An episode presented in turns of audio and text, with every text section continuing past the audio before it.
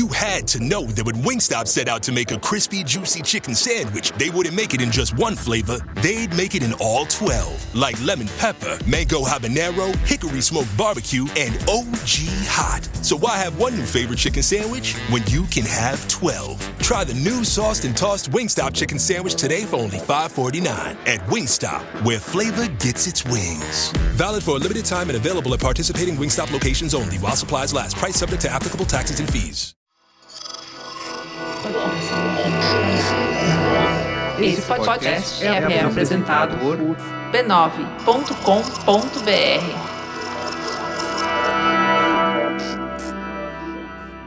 No oferecimento do Vamos Aê, começa o Mupoca.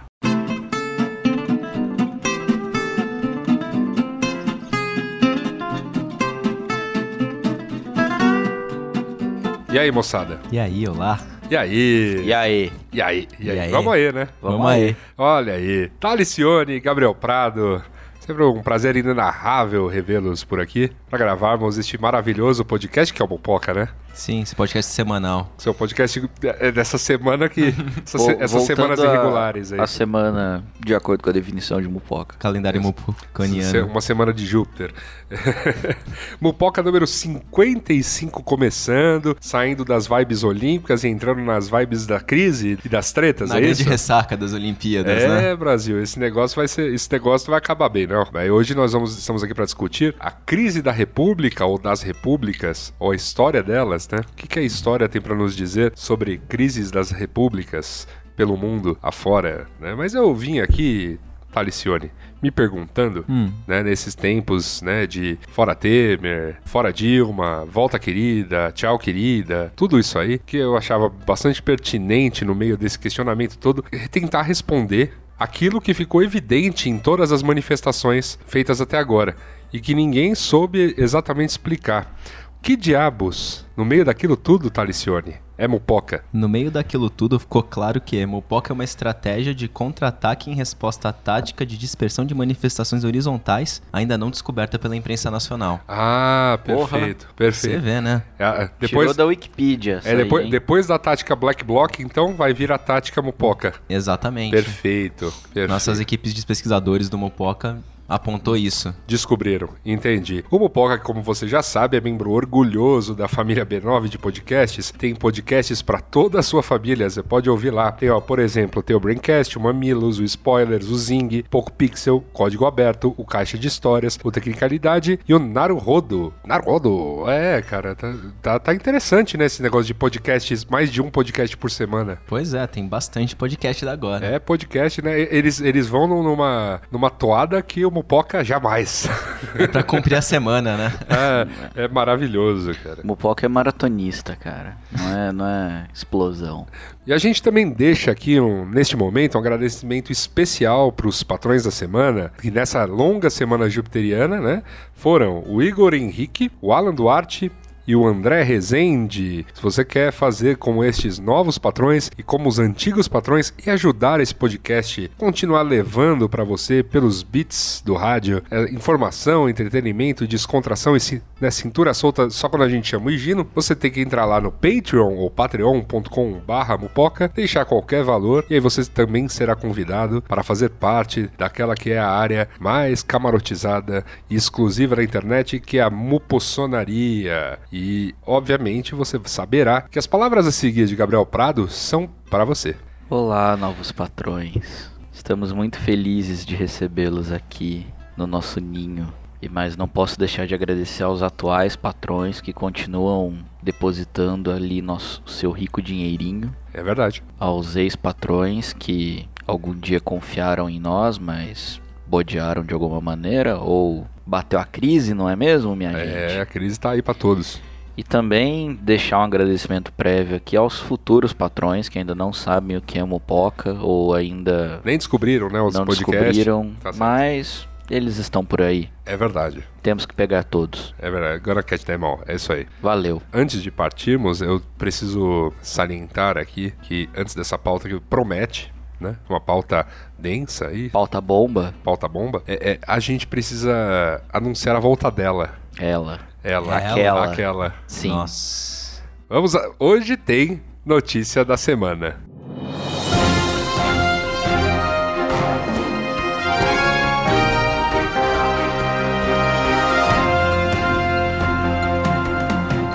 Notícia da semana, Gabriel Prado, porque a gente ficou tanto tempo sem fazer notícia da semana que a gente não está fazendo não com uma, mas com duas, porque nosso ouvinte merece É verdade. esse carinho especial nosso. Rodada em dobro. Rodada em dobro. E, e todas, e eu acho que todas a- tendo a ver aí com, com a relação do comentarista de portal com a ciência. É Que é o verdade. que eu Que acho é mara- sempre, é sempre É fantástico. sempre maravilhoso. fantástico, eu acho sempre maravilhoso. E tá numa pegada aí, né, bastante científica. Bom, a primeira trata de ciência espacial Sim. no espaço, sideral no caso. É- Viajando, viajando nessa cauda de É cometa, verdade. Já cantava- Li- Literalmente.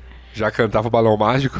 Porque câmeras da sonda espacial Rosetta localizam o robô Philae em cometa. Philae ou isso aqui como como o I aqui se lê como o E, então o nome do robô é Filé. Filé.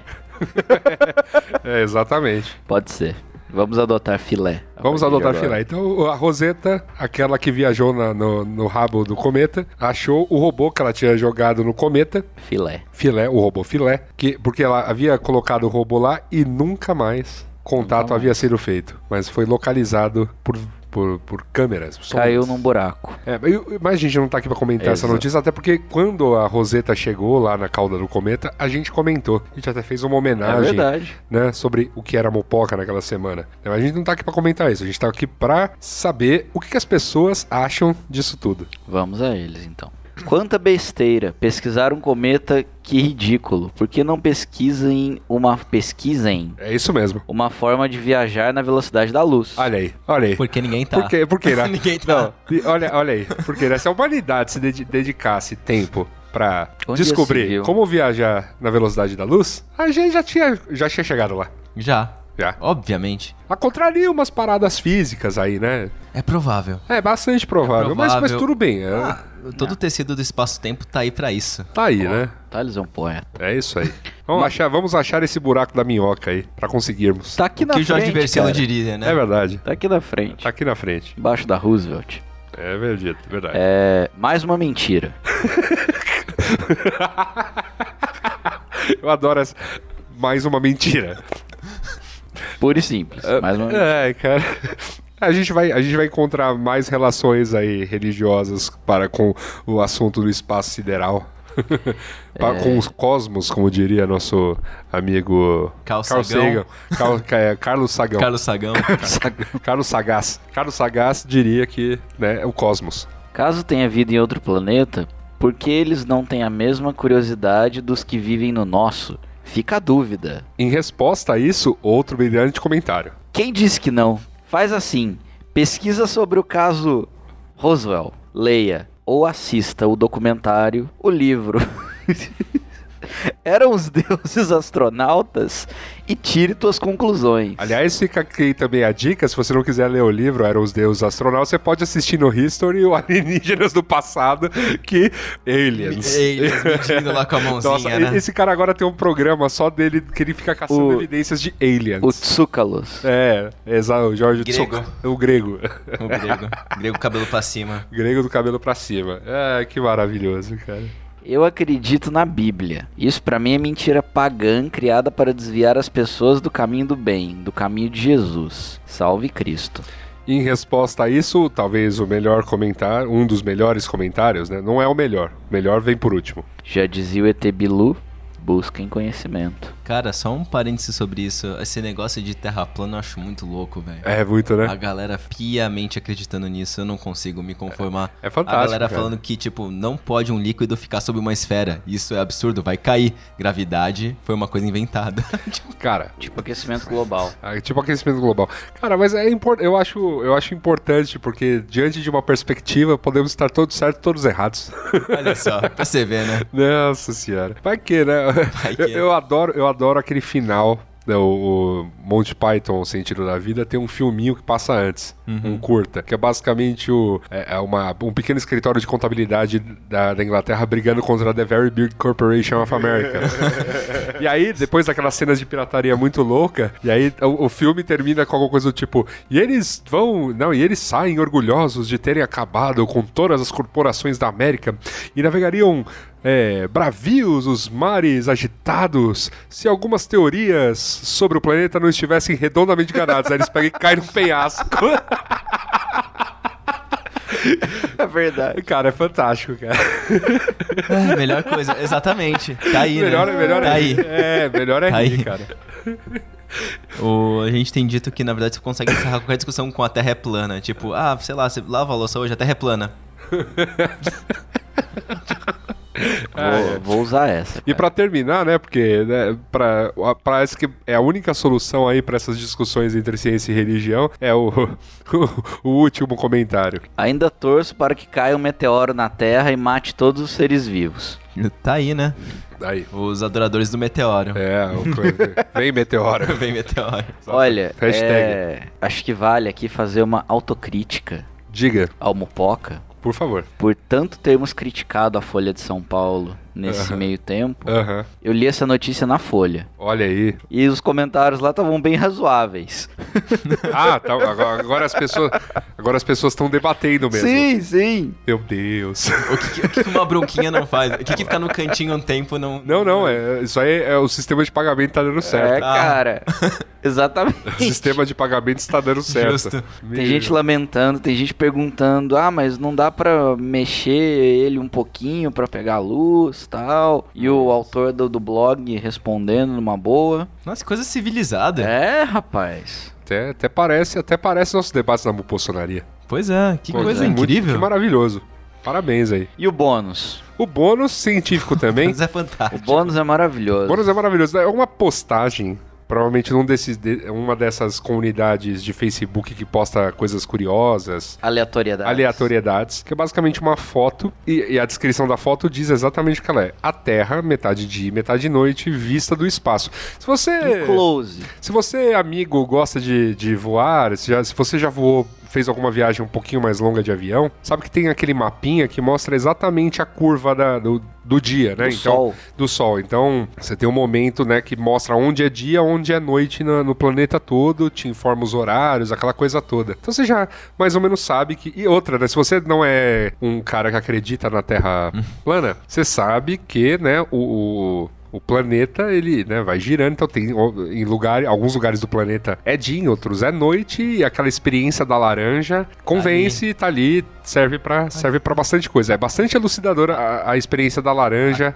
Até esse com a ovinho, vela. esse ovinho esplêndido, né? Isso, Coisa oval. exatamente. Mas parece que os nossos comentaristas aqui não, não conheciam esse experimento, e aí sobre isso a maior parte deles comentou o que, Gabriel Prado? Penso como seria foda se alguém ficasse no meio dessas metades? Interrogação.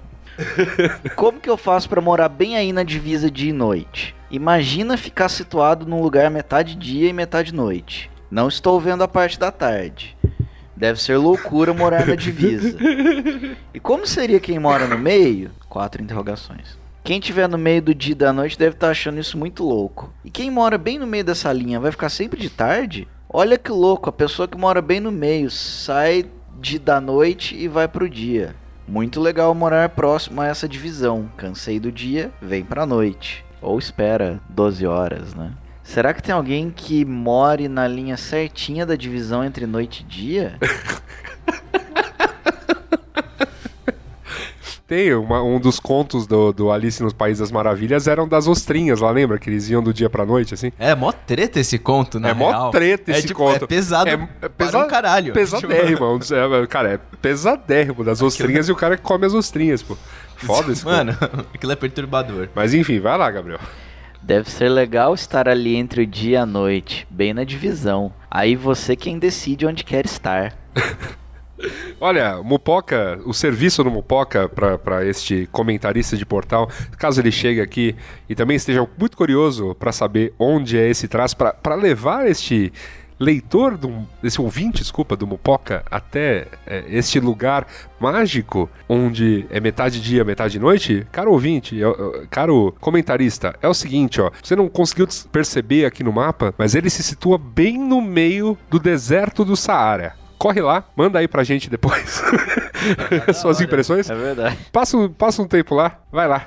E Ou se você estiver no Marrocos, você pode. Se você estiver no Marrocos, você pode ir de bike. É, é verdade. Mas tem também um pedacinho da Europa ali. Se você acha a África muito selvagem pro seu gosto, quiser algo mais Alguma coisa. sofisticado, Agora, sofisticado, ó, no meio mais da França. ou menos tá- ali entre, é entre a Espanha e a França, eu É, diria. É, Final- pois é, final- nos é. montes. Ai, esqueci o nome. Bom, do- tudo bem. Da Mas, montanha mas ali entre a no- Espanha e a Bom, França. ó, per- perto de Paris você já vai ter essa impressão aí. Pois é, a Cidade Luz, A Cidade de Luz, é? né? É, É exato. por esse é seu nome. é isso porque ela aí. fica do lado da noite. Você pode, você pode ir lá e aí você pode se divertir a beça. E é como a gente tá na pegada científica, Gabriel Prado. Sabe o que tem hoje? O quê? Aque- aquele tecladinho safado. Ele tá voltando? Ele está voltando. O monstro saiu da jaula? Saiu da jaula o monstro. Brrr. É ele que a gente vai buscar. Então vamos lá.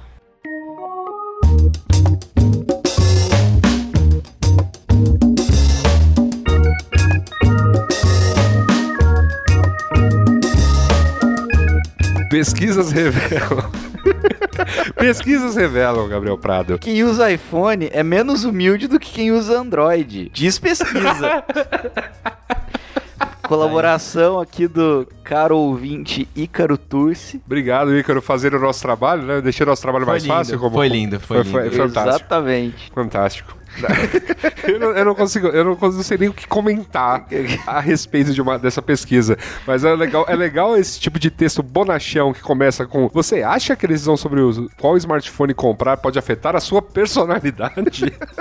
é bem provável que não, mas revelar traços não seria tão absurdo. Pelo menos é o que dizem alguns pesquisadores da Escola de Psicologia da Universidade de Lincoln, Reino Unido. São Olha os aí, ó. mesmos pesquisadores que criaram as teorias do tipo, deixar de tomar café por dia te deixar rico. É, foi- deve ter sido a galera que formulou que a teoria do Brexit ia dar certo também. Sei lá, cara. Pode ser. Puta, Pode ser. me- puta merda. Bom, o time liderado por Heather Shaw decidiu entrevistar 240 pessoas para saber se existe padrão psicológico nos usuários de iPhones e Android. E de acordo com eles, há vários traços que podem ser observados nos participantes. Na primeira etapa, eles revelaram que os donos de Android mostraram maiores níveis de honestidade e humildade, sendo mais gentis e abertos às outras pessoas, ao mesmo tempo que se mostraram menos extrovertidos. Mas ainda era preciso seguir com os testes. Mais testes. Mais testes. em um segundo estudo, cientistas testaram os estereótipos conseguidos anteriormente em comparação com os traços de personalidade de 530 usuários de smartphones. Eles então chegaram à conclusão de que os usuários de Android eram, são mais honestos e humildes, mas os outros traços não se confirmaram. Para o Daily Mail, que é o jornal que publicou isso originalmente, Shaw disse que a escolha de um celular é o nível mais básico da- de personalização dos smartphones e pode dizer muito sobre o usuário. Há ainda o relato de que está se mostrando cada vez mais aparente que smartphones se tornam a pequena versão digital de seus consumidores. Os estudos ainda revelam que mulheres têm duas vezes mais chances de comprar iPhones. Além disso, há informação de que donos de iPhones se preocupam mais com o status social dos aparelhos. O status social dos aparelhos. Maravilha. É importante mencionar que a pesquisa não levou em consideração fatores econômicos, nem diferenciou os Android em relação aos seus diversos segmentos. É isso, é maravilha. É, você, pega, você, é. você pega e compara o comprador de um iPhone 6 com o comprador de um, de um Android de entrada e fala, "Ah, ele é mais humilde, né?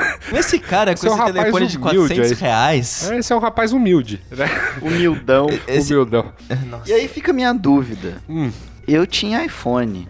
Aham, Aí eu troquei pro Android, aham, voltei pro iPhone aham. e agora eu tô no Android de novo. Mas Você- isso conta a sua história, cara. Eu sou tipo um esquizofrênico. Não, cara, isso quer, Bipolar? dizer, isso quer dizer que você tomou lições de vida. Duas. Tipo, você tava lá, daí você teve um Aí eu surto fiquei de. humildão. tipo, você teve um surto de, mano, eu sou da hora, vou colocar a banca, começou a comprar champa, ir no Camaras, deixar nas estacionas. Usar a uma vida, berma. Usar uma berma. Daí a vida te ensinou que não. Que não é, que não é assim. Que não é assim. Daí você ficou humildão e comprou um Android. Daí você falou, nossa, eu tô com saudade daquela champa. Comprou um iPhone de novo. Ah, meu, ah, meu Deus, cara. E daí você falou, nossa, a champa não tá com nada e voltou pro Android. Você tá, você tá no momento, você tá no momento que. é, provavelmente você tava naquele momento que você não sabia se casava ou comprava uma bicicleta, aí você comprou celulares. É bem isso. Olha aí.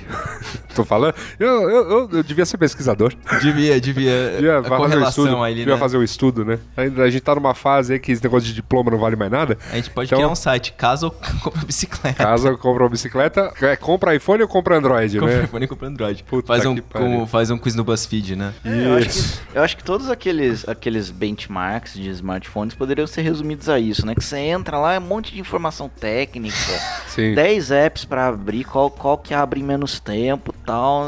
Coloca Pode virar um quiz do BuzzFeed. É. Ou. Você, você, Você, você, come no quilo ou você vai no? Você pega todos aqueles testes daquele programa que a gente fez, É. tem uma, toda uma relação, e aí no final é, entre, é entregue, né?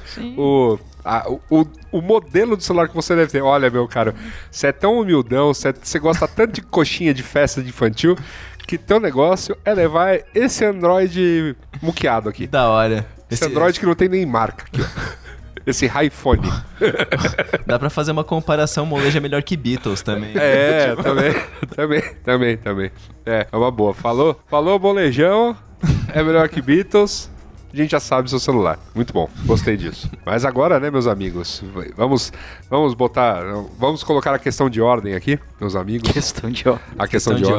ordem, acabar É. com esse ato não democrático, Isso. que é E- falar de pesquisa e ciência. Isso, e vamos falar, vamos falar, vamos falar de, de Vai cortar microfone? Vamos falar de política. Vai, vai- quem vai comandar a mesa? O senhor, o senhor tem cinco minutos para sua explanação. Depu, depu- deputado, você você só deputado. Meu amigo, em 5 minutos eu me aposento. Desculpa, eu tenho que chegar um pouquinho mais perto do microfone e fazer.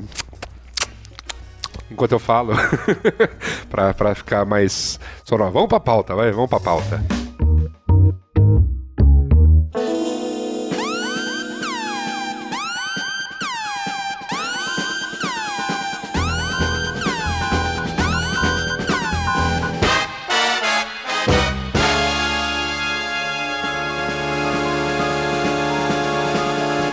Amigos, apesar de termos mantido o tom ameno nas últimas semanas, né? Falamos aí sobre Jogos Olímpicos, fizemos umas pautas mais engraçadalhas aí. Muito já nos preocupava a escalada dos eventos da nossa atual república, principalmente quando lemos algumas coisas que brotaram aí na internet nos últimos dias e semanas, tá? Pensando em recorrência histórica, podemos aqui é, é, formular, né, que a gente não está vivendo exatamente dias inéditos. E até uma coisa que não sei se eu afirmo isso ou se eu pergunto isso. Trazemos um texto aqui muito bem apendiçado por Talicione. Que belo uso de um verbo. Obrigado. Que é, é de se assombrar. Que quando a gente vai ler o texto, é de se assombrar que ele tenha sido escrito em 2009. Antes, portanto, até da primeira eleição de Dilma Rousseff à presidência. Foi quando estava sendo formulada e, assim, especulada a chapa que iria concorrer à sucessão do, do segundo mandato de Lula. Alguém quer lê-la? Eu, eu posso ler. Por favor. Os riscos do vice-presidencialismo. Texto de Luiz Felipe de Alencastro. Foi veiculado na Folha. Opinião na Folha de São Paulo. Perfeito. Tem sido bastante de- debatidas as convergências e as complementaridades das políticas econômicas sociais dos governos FHC e Lula. Pouco se disse, entretanto, sobre a estabilidade institucional assegurada pelo sistema de dois turnos e pela reeleição de dois presidentes. A introdução de dois turnos ofereceu vitórias incontestes aos presidentes eleitos desde 89. Ainda quando foi decidida no primeiro turno, como em 94 e 98, a eleição garantiu a maioria absoluta dos votos válidos à FHC.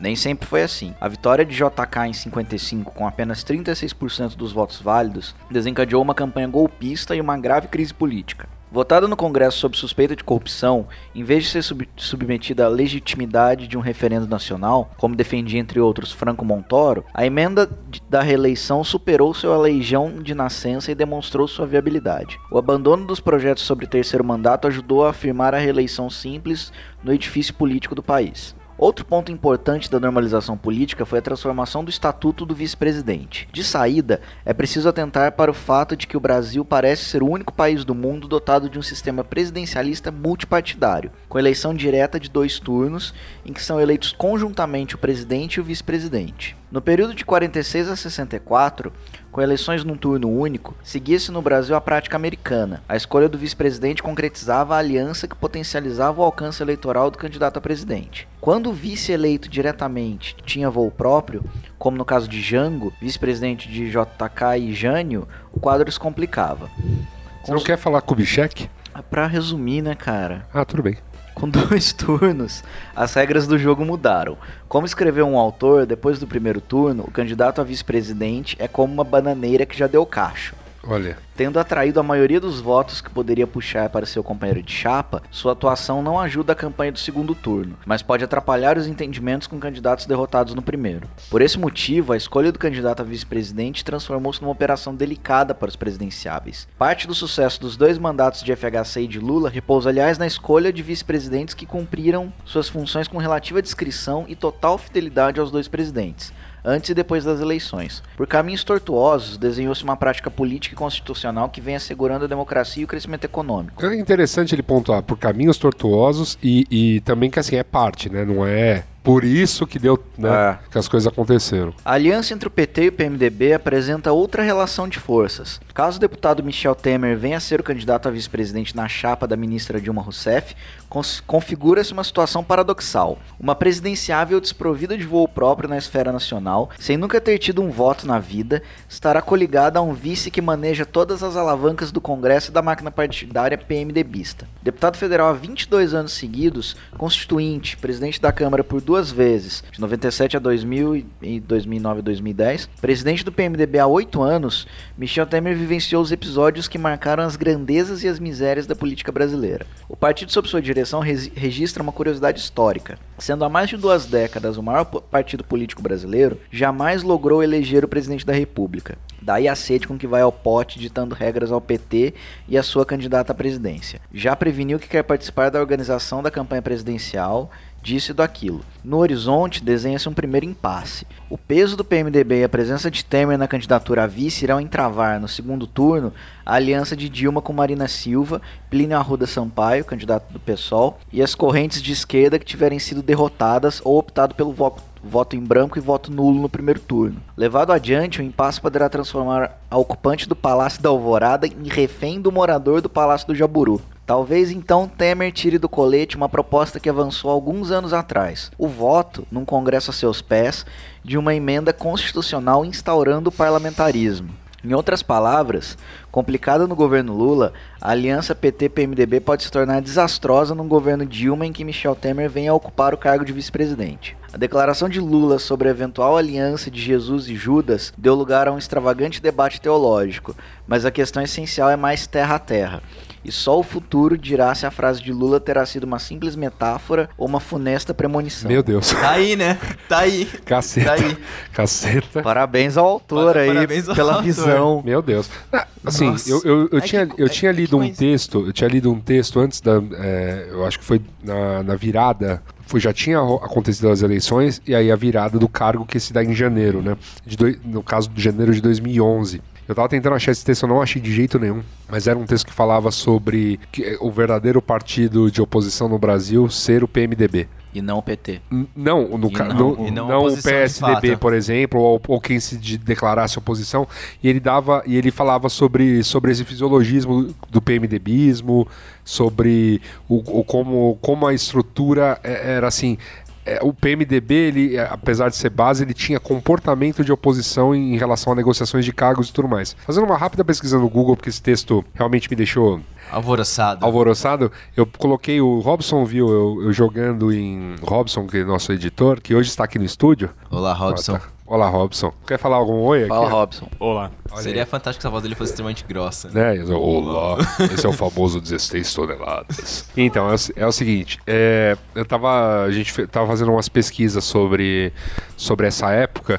E aí tinham já muitos cartunistas, muita gente que, que já delimitava essa estranha relação entre PMDB e PT por, por que ela não foi fácil durante o governo Lula, porque a gente vai se lembrar disso, que muitas coisas foram negociadas com o PMDB para que o PMDB integrasse a base, porque sempre foi o maior partido da Câmara e porque o governo Lula teve que abrir mão de ministérios que eram importantes, mais técnicos e tudo mais. Nessa, importantes ministros que já chegaram a fazer parte do dito primeiro, governo Lula rodaram, né? E, e, e aí esse, esse tipo de, de cargo recaiu sobre, sobre gente do PMDB que foi se mantendo o governo enquanto Dilma também, até que chegamos a essa crise um pouquinho mais ímpar aí, ou talvez nem tanto, da nossa história. É. né? Porque a gente, depois, é, eu acho que esse texto nos fez pensar muito, porque eu, um, um texto um outro texto, dessa vez do Tobias Stone, um historiador, empreendedor, como o cara se vendia lá no Medium, né? É, o texto é intitulado A História nos diz o que vai acontecer após Trump e o Brexit. E ele acendeu uma luz de alerta sobre o fato da gente estar vendo certas coisas se repetirem, tá? Ele, ele para escrever esse texto, ele faz comparações entre os, os períodos das grandes guerras mundiais, né, principalmente a sedição do, dos governos né, nazistas e fascistas, é, com ah, os com o que eh, com o que está acontecendo agora em relação à Europa e Estados Unidos, com a questão do Brexit, com as- a grande ascensão do Trump e as vamos dizer, as agitações que estão ocorrendo nos- em ambos os países, que eu acho que são é, é- e esse é o sintoma para qual ele tem que ser olhado com mais atenção, não apenas o quem, quem está sendo eleito e tudo mais, mas é, quais, né, Como está sendo como, eleito, como, né? Como estão sendo eleitos e por que estão sendo eleitos. E é aqui, né, meus amigos, que a gente desembarca das leituras e começa de fato a discutir sobre o que a história das crises das repúblicas podem nos ensinar sobre as próximas. É, assim. Parando pra pensar, já olhando em análise histórica recente, né? Que é aquela, aquela coisa que no colegial, quando éramos no colegial, as pessoas. Ah, daí chegou a República, a República do. A abertura democrática de novo. Que o professor falava, é. E aí não tinha o que mais o que Porque, ensinar no nosso porque caso. era né? 2003. É, Era exato. tipo, tinha acabado de Tinha sair. do- acabado de rolar. Tava começando o primeiro governo Lula. Uh, Os livros tinham no máximo um resumo sobre o que tinha sido o governo Collor, que foi ruim, e estavam ainda definindo o que tinha sido o governo. O, o governo FHC e o governo Itamar eram sempre definidos como ah, governos que conseguiram dar alguma sequência A economia. à economia e, e também, e também co- início de desenvolvimento de programas sociais. E o Collor era o caçador de marajás, abertura do mercado e Isso, exato. Eu acho que tem um, tem um ponto. Né, que é, são as questões das crises eventuais que os sistemas de governo brasileiros sofrem, né, ou sofreram né, nos últimos, vamos dizer assim, no último século. Que é basicamente, você teve seu momento, desde a queda da monarquia, né, isso em 1889. Ó, Saudosa ó, saudosa monarquia. Ó, ó, família real, tadinha, vai lá. meu, Coitados, estão tá, até coitados. hoje mamando nisso, né? Meu Deus. Enfim, aí depois que acabou a família, re- depois que acabou a monarquia, então a república passa por diversas, diversos momentos de, de, de crises, né? Logo de cara, são os, os, os primeiros presidentes brasileiros foram militares, depois passa-se aquela velha política do, República do Café que a gente Leite. conhece como República do Café com Leite, que é cuja hegemonia é quebrada por, por Getúlio Vargas e, e, e São Paulo depois foi pro pau. Então rolou assim crises, revoltas que foram mini guerras civis, vamos dizer assim, né? Mas ó, aqui em São Paulo a gente a gente comemora, vamos Ainda dizer assim, o chama de feriado Revolução de o feriado, o 32, feriado da Revolução de 32, né? A Revolução Constitucionalista. Que, assim, a, a- a É. despeito das intenções né, da aristocracia paulistana, ela tinha a intenção Paulista. de... Paulista, ela tinha intenção de reescrever, né, uma constituição. O país mudou de constituição, não apenas, né, dessa vez, né, em que na verdade a- essa nova constituição foi feita em 30 e 33, 34. não é, foi e muito depois, depois, e depois caiu e depois caiu no Estado Novo logo depois em Sim. 37, 38, por aí, por aí, né? E vai você fica no Estado Novo até 45. 45 quando eles reabrem a democracia. Reabre a democracia, você tem Coloca uma a plaquinha curta... de aberto. Isso, aí você tem uma curta fase da democracia é, é, é, em que esse- tinha esse voto mencionado aqui pelo autor do primeiro texto, em que você votava para presidente apenas, né, em voto direto e, e turno único. E aí os dois mais votados compunham o, pre- o presidente e o vice-presidente. Eu não sei. É assim. Acho que sim. Não, era, era, era, a votação era assim. Então, por exemplo, no- o Jango era o, o, o segundo. Mais Colocado da votado. eleição do Juscelino Isso. E, do, e do Jânio Quadros. Isso, exato. É, e assim eram os vices, tá? E deu ruim.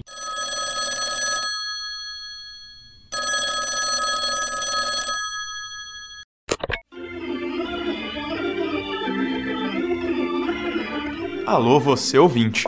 Aqui quem fala é o Robson, o editor do Mupoca. E eu tô te ligando para fazer uma pequena correção. O Yasuda acabou de mencionar como era o formato das eleições entre 46 e 64. a época também chamada de Quarta República. Essa informação está um pouco imprecisa. Na época, as votações para presidente e vice eram sim separadas. Na eleição de 1960, o Jânio Quadros foi eleito presidente contra o Juscelino. E o João Goulart, o popular Jango, foi eleito vice-presidente nessa mesma eleição. Como uma curiosidade, essa foi a segunda vitória consecutiva do Jango como vice. Ele já havia sido vice-presidente nas eleições anteriores, onde ele conseguiu inclusive mais votos do que o presidente eleito, que era o Juscelino. De volta à programação normal e um beijo na sua alma. Ele aponta aqui para uma coisa e era uma, e era uma questão da época, é que essa falta de, de, de maioria e de coligações e tudo mais. Então, por que, que a gente. Eu acho que é legal. O legal de, de você ir atrás da, da questão histórica é entender por que, que a gente chegou às conclusões que a gente chegou hoje. Por que, que multipartidário? Por que coligação? Por que caça desenfreada da governabilidade? Porque deu ruim sim lá atrás. A, o fato de vamos colocar poucos é, grupos. Vice-eleito, vice né? É, e, e, ter, e ter um vice. E o vice ser, por exemplo, sei lá, como se fosse o caso agora, né? Sei lá, Dilma seria presidente e o vice seria o Aécio, né? O lance do todo, se a Dilma cair, assume o Aécio. Se a Dilma cair, o Aécio assume. Né? Exatamente, é, o baby seria verdade.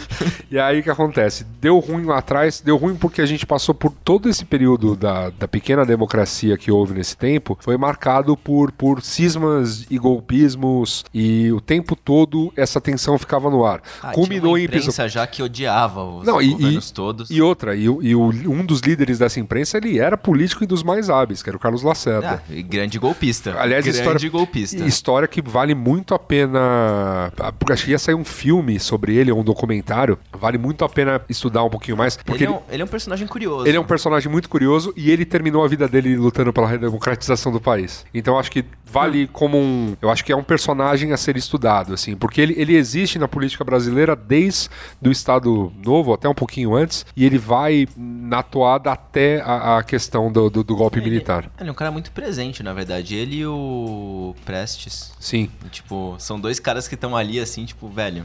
Foram. Por um grande período. Brizolão também, cara. Brizolão, tava lá, tava lá em 63, pô. tava, Não, tava, lá, lá, tava lá puto. 61, puto. tá certo. E, e, e, eu, e aí que eu até coloco isso, esse foi um texto que eu escrevi a semana passada, tentando digerir um pouco as questões do impeachment quando ele foi, quando ele foi né, definido, é que quando a gente fala em golpe militar, as pessoas se remetem ao episódio de 31 de março de 1964, que os tanques foram às ruas, que os, de abril, né? é, que os militares foram às ruas, que o Jango fugiu e os militares é, determinaram né, um novo governo no dia 1 de abril. Uhum. Então as pessoas remetem, mas, é, mas eu acho que cada passo para que a gente chegasse nesse. para se culminasse nisso, é muito importante de ser analisado. Então você tem a questão dessa, dessa estrutura de eleição que já era meio bizarra, que vai culminar numa oposição tão ferrenha ao Getúlio Vargas no, em seu segundo governo, que ele decide, por fim, para acabar com a crise política se matar. Aí você tem o JK que também governou sobre, sobre assim, intenso, intenso ar de vai rolar um golpe. Sai o, sai o, o JK, entra o Jânio Quadros, Gênio, já é essa sequência, né? Gênio Sim, Quadros. Gênio Quadros. Aí o Gênio, Cara, aí o... Jânio Quadros. Gênio Quadros. Jânio Quadros. Gênio Quadros. O cara, o cara que renunciou achando que não Cara, ia rolar nada. Não, ele renunciou achando que ia ser aclamado. Então, não, que Essa falar. é a lenda urbana. Ele, então, ele, ele renunciou achando que, puta, não achei que a galera ia falar beleza. Ele não teve Falou. coragem de se matar igual o Getúlio. Não, ele, não. Ele, ele fez isso do nada. Eu tô ligado. Ele, ele, ele criou... que o povo ia falar, velho, é. volta aí, pelo amor de Deus. O cara, ele tipo criou Dom uma... Pedro, né? Não, ele, criou, ele criou uma espécie de, de situação de vamos dizer, de tempestade perfeita. Ele, ele abriu negociações, negociações né, diplomáticas com China e União Soviética, que pra época era in, e Cuba. In, in, ah, impensável. É, 60 e 60, né? É, porque, porque a época, esse fantasma Sim. do comunismo tava aí. Então, assim, ele fez isso, mandou o Jango, que era o vice, para representar o Brasil na China, e aí decide naquele, naquele dia. Naquela viagem. Naquela, enquanto o Jango tava lá na China, renunciar. E aí, Recebeu Fidel. Recebeu Fidel, recebeu. Acho que. Não sei se os líderes vieram para cá da União Soviética ou se alguém foi para lá também. Mas eu sei que, assim, no momento em que o Jango tava na China, ele decide renunciar, viaja pra, de Brasília a São Paulo com a faixa presidencial, achando que.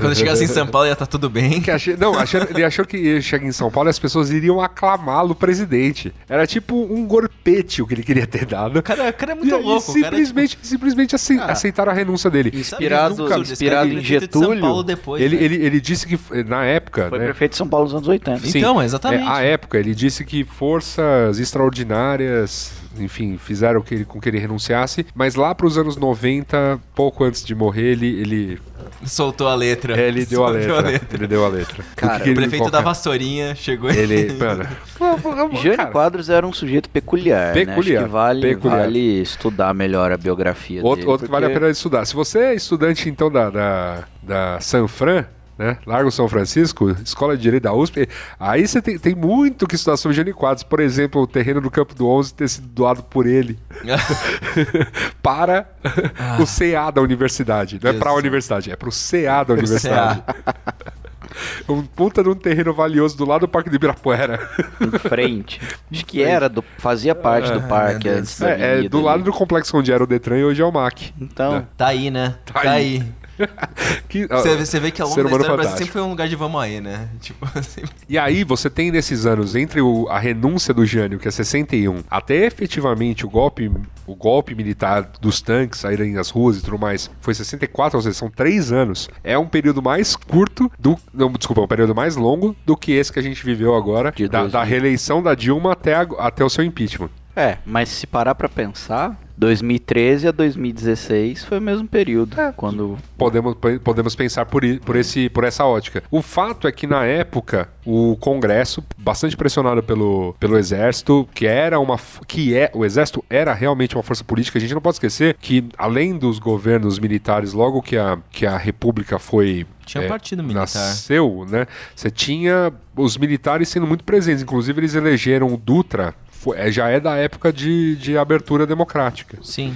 Então, era efetivamente uma força política forte. E era um exército forte ainda dentro do país, né? Não era. Em comparação com o que é hoje. É, sim, sim. em comparação com o território ocupado, A gente não pode esquecer também que boa, né, boa parte do, do território nacional sequer tinha acesso ao voto, quanto mais a, É. a- a- a diversas outras questões, assim. né? Os conceitos de democracia também foram se expandindo com o tempo, tá? Então é meio... É, é legal salientar, né? Os, os estados do norte, por exemplo, não eram nem estado, né? Eram territórios. Em territórios. Isso, isso tinha uma, né, obviamente, outra dinâmica no país. Beleza. Aí vem, aí você tem esse período de grande agitação que foram os anos de 61 a 64, em que muitas manifestações foram feitas, algumas querendo que o, que o Jango não assumisse porque ele era o vice-presidente, porque ele era comunista, algumas pedindo a legalidade da questão, né, porque, enfim. E aí chegou-se numa espécie, abre aspas, de consenso que foi dar um, um- um golpe parlamen- parlamentarista, que foi instituir no Brasil naquele momento um poder do um poder maior ao presidente da Câmara, que seria uma espécie de primeiro-ministro, e diminuir os poderes do, do, do, do- Presidente. do presidente. E aí, tudo bem, falaram, ok, Jango, você pode assu- reassumir como presidente. Ainda assim, é, em, diversas, em diversos momentos, o Jango conseguiu de, uh, usar sua força política para, por exemplo, é, conseguir aprovar a lei em 62 do 13º salário, que era uma proposição de sindicatos e tudo mais. Ele meio que negociou com os sindicalistas falando, pressiona, faz um monte de manifestação, faz greve, escambau. Vá, E, por que, o- favor. Que, o, que o Congresso vai aprovar essa lei aí, no que aprovou, eu só sanciono. Entendeu? E aí foi. E aí, Vamos aí. Vamos aí. E aí e ele conseguiu ainda assim passar, por exemplo, essa lei. É é do governo dele. Ao final desse período, em 63, ele consegue colocar um plebiscito popular perguntando se o parlamentarismo dev- devia continuar ou se o governo, né, se o presidencialismo tinha que voltar. E ganha a opção de presidencialismo por larga vantagem. Ele é restituído das funções dele no final de 63, e a gente sabe o que aconteceu em março de 64. Toda essa agitação é obviamente, quando né, a gente costuma brincar com né, o Lully gosta muito de usar essa frase, quando você está no meio, quando você está olhando, quando você está dentro de uma curva exponencial, você não sente que está nela, você simplesmente olha reto e continua andando, mas as coisas começaram a degringolar, degringolar em velocidade ímpar.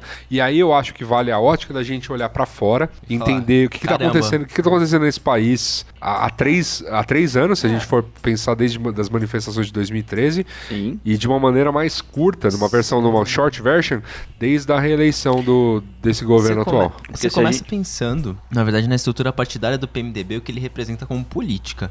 Sim. Tipo, velho, Ele, ele é um partido chantagista.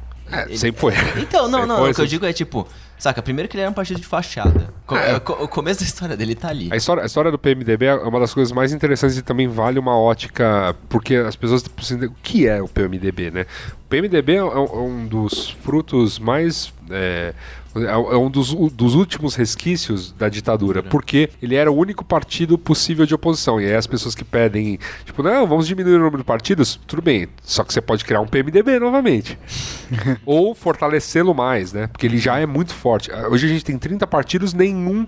Você pode somar Só? 38 partidos, desculpa. É, não sei. Eu pensava num número bem maior. Então, 38 partidos, acho que 32 com representação na, no Congresso. Só que assim, o PMDB é maior do que, assim, tirando os, os, os que tem representação consolidada, PT, PSDB, PSB. Se você pegar todos os outros somados, não, nunca batem o PMDB. O PMDB é muito grande. O PMDB É, tem uma capilaridade por conta da, da, da questão da ditadura, que é, só era possível ter dois partidos. Então, todas as cidades do país têm tinham diretórios dos dois partidos, um do, P, do um do, da época do MDB, um da, da Arena. E assim, quando isso se dilui, partes do PMDB começam a virar outros partidos. Vão virando, né? Sei lá, você pega o, PT quando nasceu lá do movimento sindical, pega alguns deputados e senadores, entre, por exemplo, entre eles o Suplicy, para conseguir fazer sua inscrição de partido. O PSDB O- também. é, é. O PSDB é uma, uma, dissiden- uma dissidência forte do, do que já era PMDB. Quando o Sim. MDB vira PMDB, o PSDB depois se dissocia e faz um partido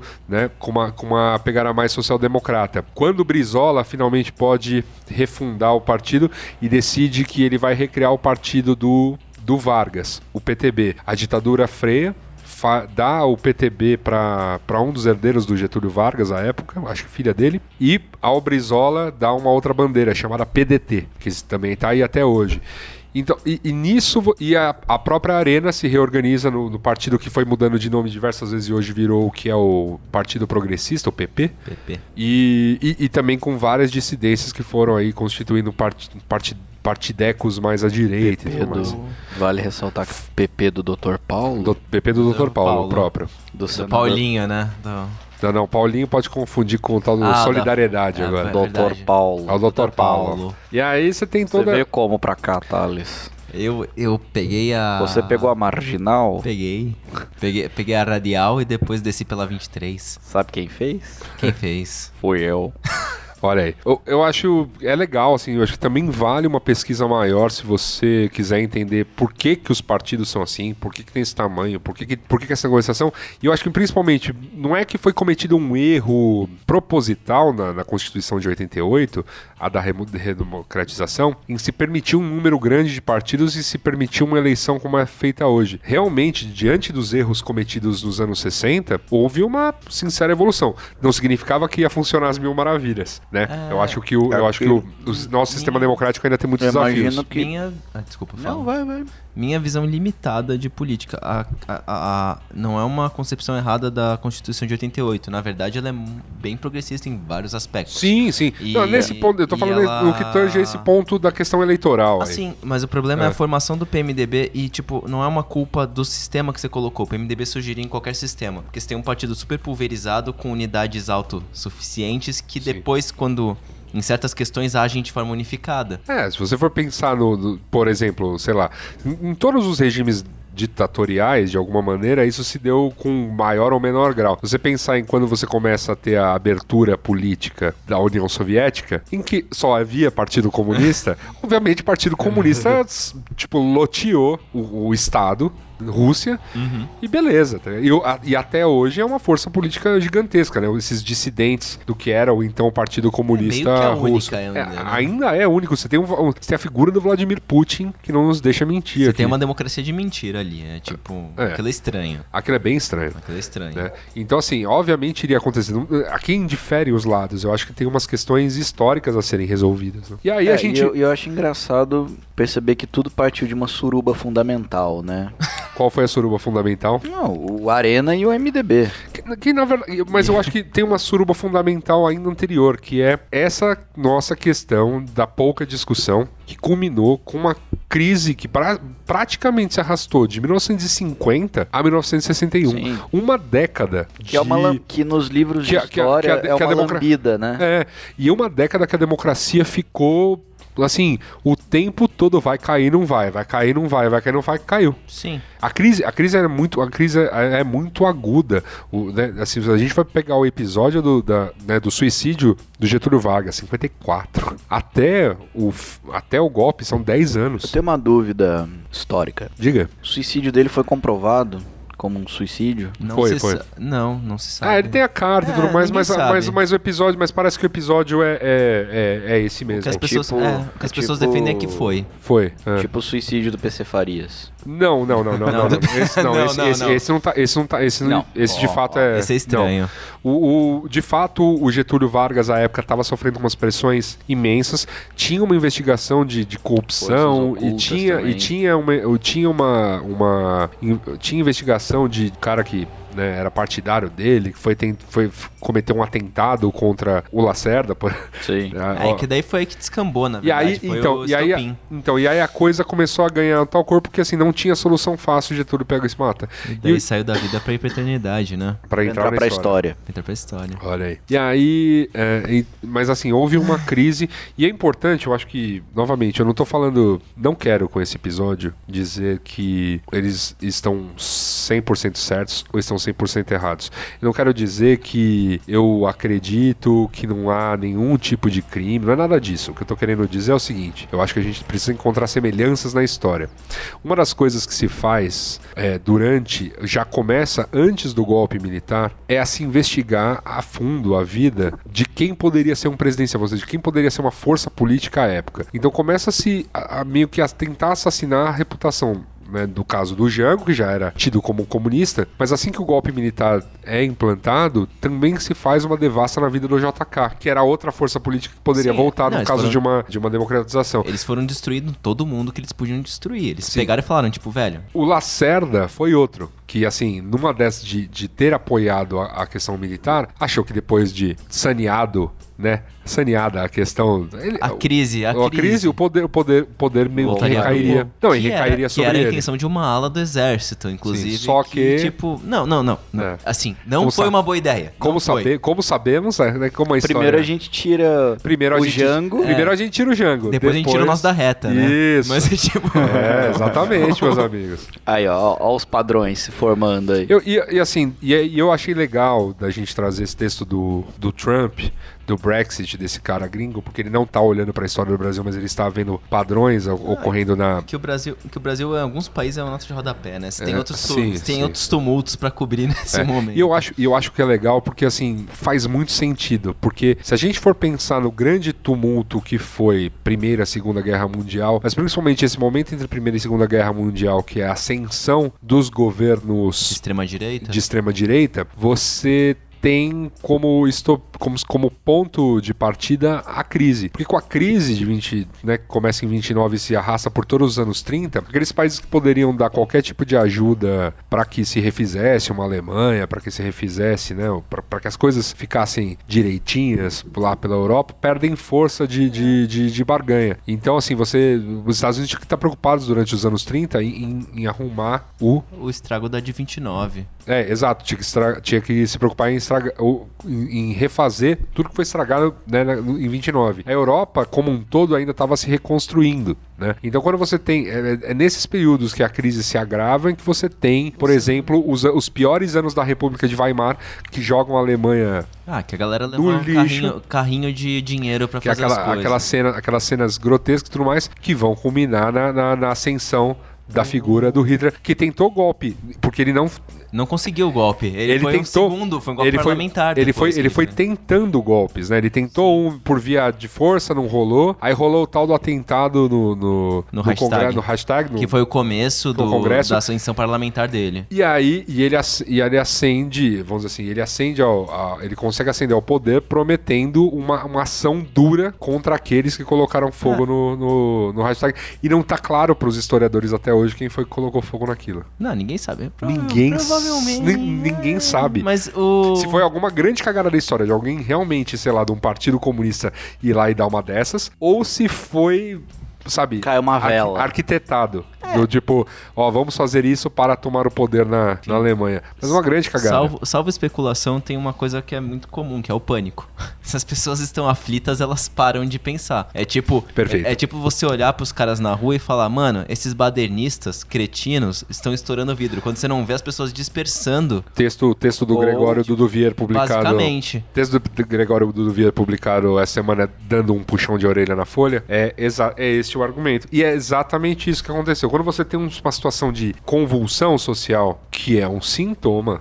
Ele se, ele se apresenta em diversos sintomas, né? Então a convulsão social está acontecendo, então aumenta picos de violência, de atentados, de. Sim, de, que as pessoas colocam em xeque todas as instituições, as pessoas ficam com medo. E em ficando com medo, elas se centram naquilo que pode prover alguma segurança. E a democracia, nessa hora, é que ela é colocada em xeque porque a democracia não dá essa segurança. A democracia Não. te obriga a discutir, a, a- a democracia te obriga a ver o outro lado, a democracia te obriga a, a sentar com os, abre aspas, seus inimigos para democracia é pra se difícil. chegar. É difícil A pra democracia é difícil. Tipo, você tem que ser obrigado a olhar e falar, cara, tá uma bosta e a gente tem que resolver junto. E sobretudo, Mas não tem uma e coisa sobretudo, fácil. e sobretudo numa sociedade que estava se massificando, né? Ou seja, que já estava com dentro das questões da cultura de massa definida pela escola de Frankfurt. Ah, a Olha gente, só. ó, Ó. para quem falou, para quem, para quem tava dizendo que o Mupoca, né, não estava estava falhando aí referências, meus Joguei a amigos. cartinha do Adorno, né? Joguei a cartinha da dona.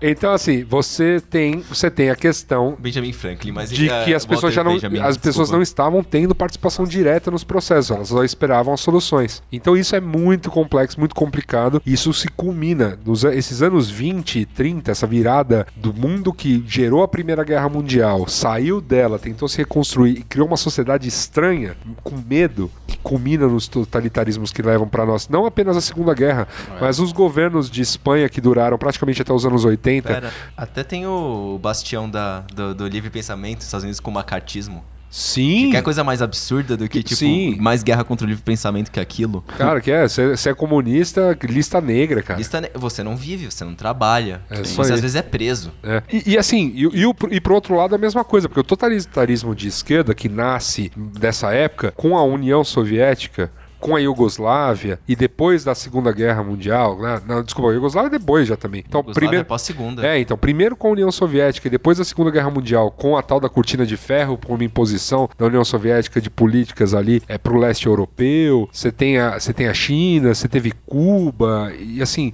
nada disso é positivo também. Não Ah, dá não.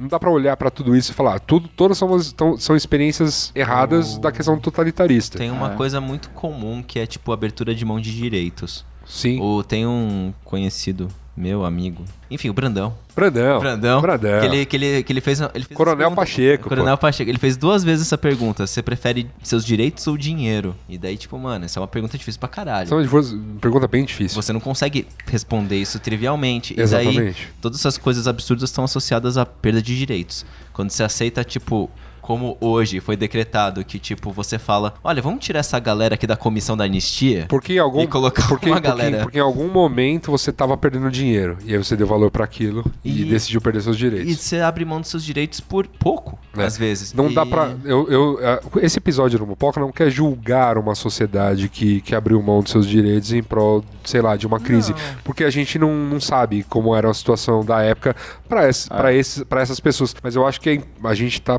pontuando. E a gente está num momento em que as pessoas ah, acreditam que a gente está no ápice de uma, de uma determinada crise de valores, moral da democracia, que tende a fazer com que essas, com esse tipo de pensamento se eleve. E pior, essa crise política ela não parece não tem data para acabar. Assim, eu acho que uma coisa que não apenas eu, mas todos essa, toda essa galera que escreve assim concorda é que o impeachment ele não é o fim de um processo, ele é o começo. Ele é o começo de um grande período bosta. Inte- É, assim, e, e que vai ser interessante analisar diversos passos aí. Inclusive, assim, a ponto de, de, de achar Sim. que se pode ser criado uma, uma condição qual aí nesse, durante esse segundo governo que as pessoas fiquem na merda lá, não digo a- igualzinho lá, a República de Weimar, mas que seja um trampolim para que venham um- uns doidos aí em 2018. Tem, tem um grande se gente, não, se a gente parar pra pensar racionalmente, a melhor coisa pros críticos da Dilma e do PT era que ela continuasse no poder.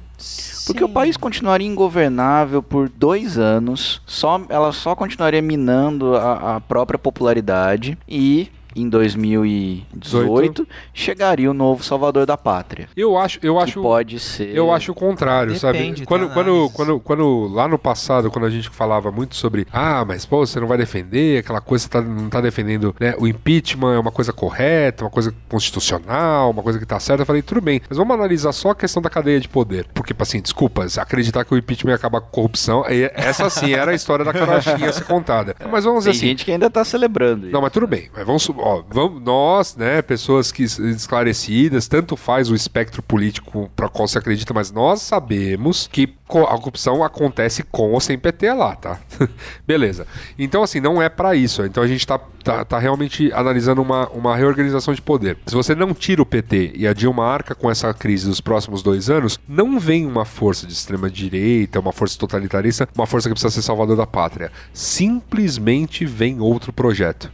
Sim, é simples. Na verdade, é um, e é um, e é um projeto Faz que é meio sentido. silencioso. É tipo, É. você começa a minar outros projetos de forma. Perfeito. Então, assim, o PT não tinha, como a gente já tinha assegurado que o PT não tinha chances em- em- de ganhar esse Perfeito, executivo em perfeito. Se a gente 2018. traçar um paralelo com São Paulo, é exatamente o que está acontecendo. Né? Você tem o projeto do Haddad de, de transformações radicais na cidade, de. Mas ninguém tirou ele do poder. Ninguém tirou ele do poder. Então, exatamente, então, exatamente. Mas então- ele sempre foi muito criticado durante todo o governo dele. Então, agora vamos. E agora você tem Marta, você tem até que, que era historicamente do PT, você tem Russomano, basicamente, e, e- e João Dória, basicamente se apresentando como as antíteses E do perfeito. projeto E Haddad. perfeito, e perfeito. E assim, e, e é uma questão democrática, assim, você, você falar, ó, tudo bem, as pessoas não. não Sim, sim, mas eu tô falando assim, fui convencido É. do, do, do seu argumento de que simplesmente viria um novo, um novo projeto. Então, por Não- exemplo, se- supondo que não, não se viesse, não se tivesse essa grita de impeachment. Chega em 2018, vem o PSDB com um determinado projeto, vem a Marina com um determinado projeto com a rede, vem a porra do Bolsonaro com o projeto que ele tiver que, sei lá, que se tem. Mas assim, com vem rascunho. com rascunho.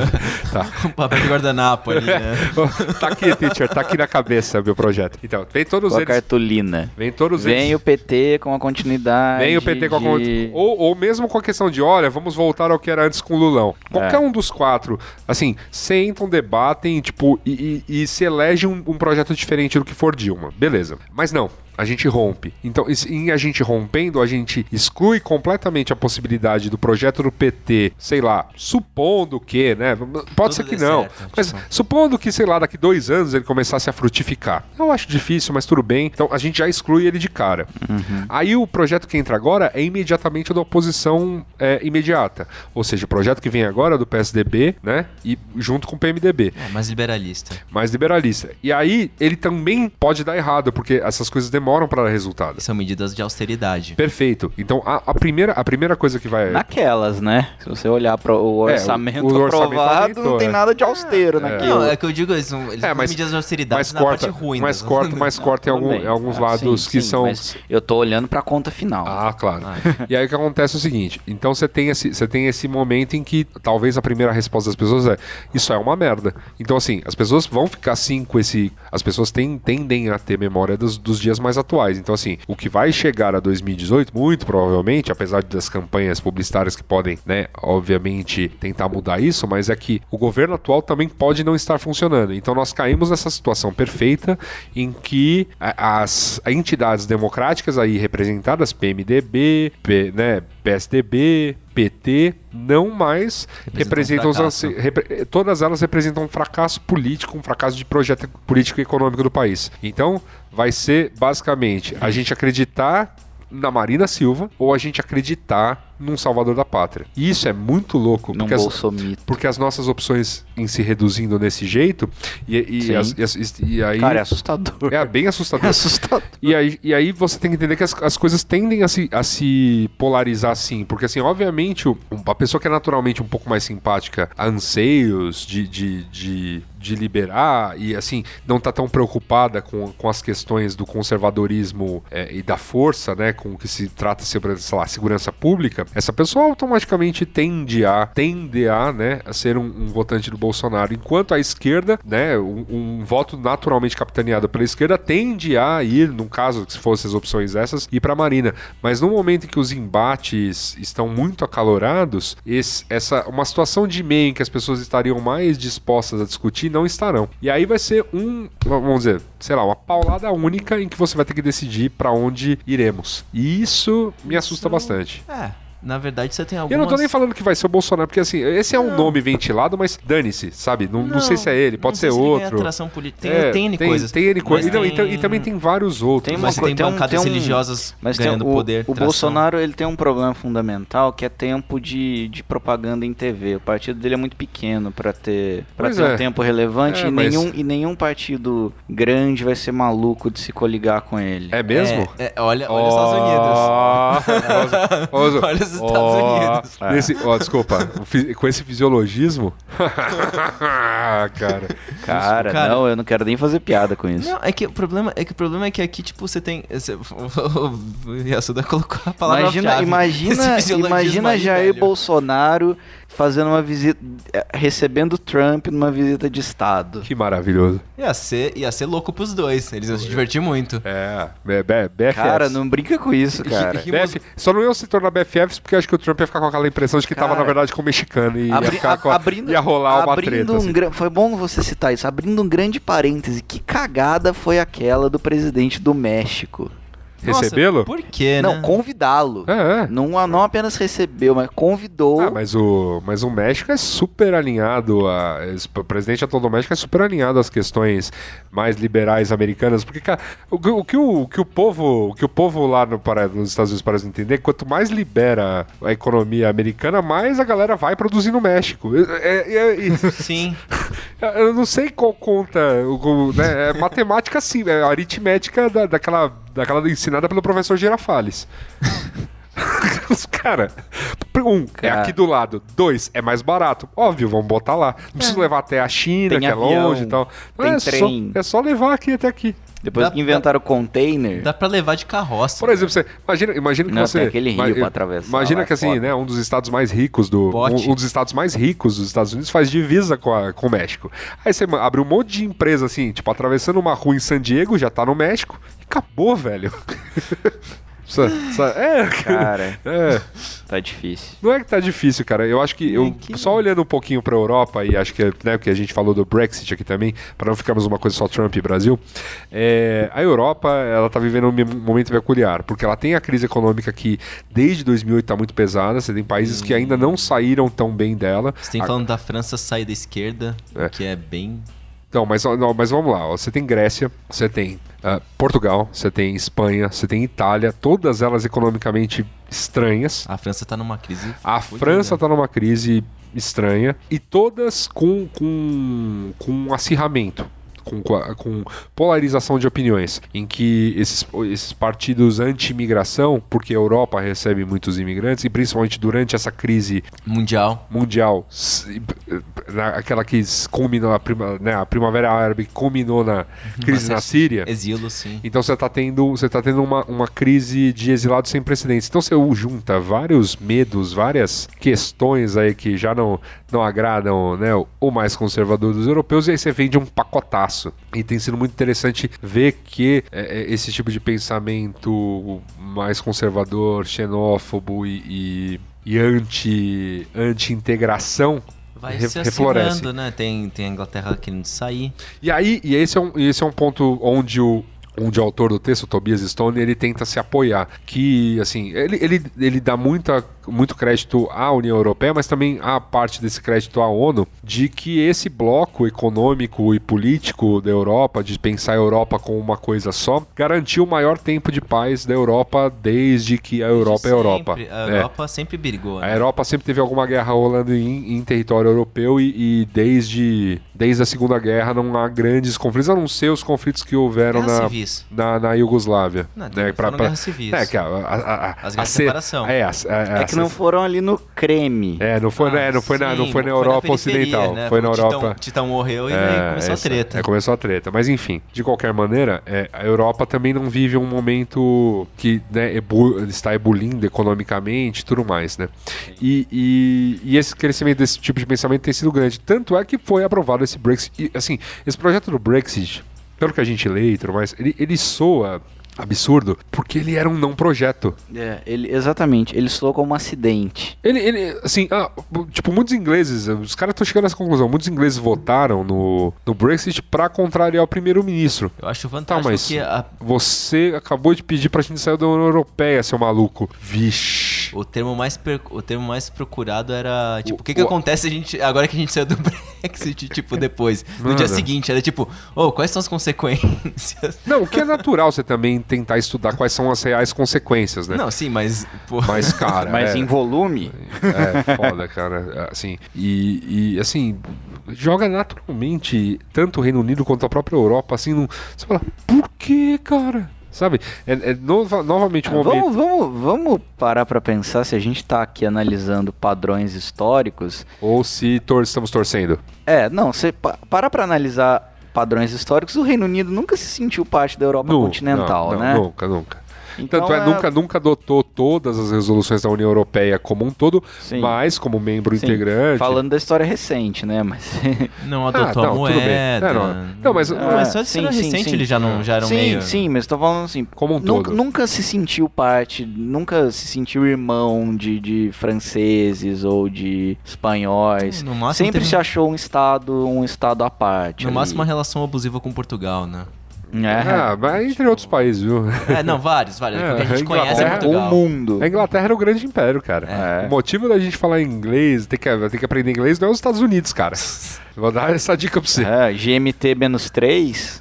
GMT menos 3. É, fião. É, assim, o império. Qual que é? O império onde o sol não. Ainda bem que a gente usa o sistema métrico. É o império, o império que não, onde o sol não se punha. É, fio. Pois É, é. verdade. Não, é um pouquinho mais pra lá. É, ah, é, ó, achamos, achamos, achamos, caceta, achamos, achamos o lugar aí, achamos o lugar onde o sol não se põe, você pode chegar bem perto da divisa, é onde terminavam né, as extensões das terras inglesas no mundo, olha só, cara, era muito doido, que coisa Um maluca, pouquinho à direita. um pouquinho, à direita, um pouquinho à direita, um pouquinho mais pra lá, vai, ó, caminha ali até você passar um posto de piranga, Exatamente.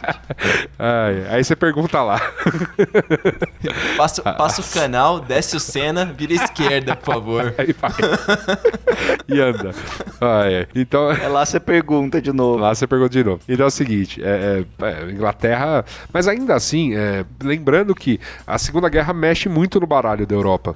Em- A própria Inglaterra É. vem, com, vem com leis de, de, de bem-estar social que são modernas, são benquistas até hoje, né? Sim, O, o, o, o sistema de saúde da Inglaterra foi tema da Olimpíada, tá ligado? Os caras usaram o sistema público de saúde da Inglaterra para se orgulhar na Olimpíada de Londres. Então, assim, são, teve coisas, teve políticas em que a Inglaterra foi muito inclusiva, em que a Inglaterra pensou na questão do modelo. Uma das piadas sobre o Brexit foi o. Fugiu o nome do ator, caceta. O cara que fez o Professor Xavier, o Star Trek. O Carequinha. Uhum. Eu chamo ele de O Carequinha. O carequinha. Então, ele, ele falando alguma coisa, né, eles, eles fazendo como se estivesse no parlamento europeu, e aí o cara falando, ah, vamos sair dessa coisa, da, da Inglaterra. É, o meu, no ponto eletrônico aqui me falou que é o Patrick Stewart, Patrick É, Stewart. sim, o cara do obrigado, acting. obrigado, ponto eletrônico. Acting. o diretor. Diretor, obrigado. Então, é, um vídeo que ele fala, não, vamos sair desse negócio europeu, que esse negócio, a gente não tem que ficar se submetendo a esse documento aí dos direitos humanos fundamentais da União Europeia, não sei o que lá. Quem foi que escreveu essa merda? Aí os caras, é, foi a gente. Ah, Tá, porra. E aí começa, tipo. aí, aí, aí, aí, se todas as argumentações, não, mas a gente vai fazer, não, porque a gente não quer mais fazer isso, mas não, mas isso beneficia a, Inglaterra de certa forma. Tá? Ah, não, mas os imp- tipo, era sempre. Mas, e aí ele fala, não, mas a gente não pode mais sujeitar esse documento. Quem foi o cretino que escreveu? E, Novamente, a gente. A Inglaterra ajudou a fundamentar os conceitos de direitos humanos dentro do bloco europeu. Eles, a Alemanha e a França, se deram as mãos. falaram, É. Mas vamos lembrar que a Alemanha, a Alemanha ela demo, assim, depois da Segunda Guerra, até a Inglaterra, Estados Unidos e França devolverem ao povo alemão ao- A Alemanha. a, a Alemanha, demorou um tempo. Então, assim, a Inglaterra man- deu muitas cartas na Europa, é membro do, do Conselho de Segurança da ONU, sabe? Inglaterra, Inglaterra é muito parte do, do- da, da redivisão da geopolítica mundial, assim, junto, né, com, com Estados Unidos, França, Rússia, né, e China, agora no caso.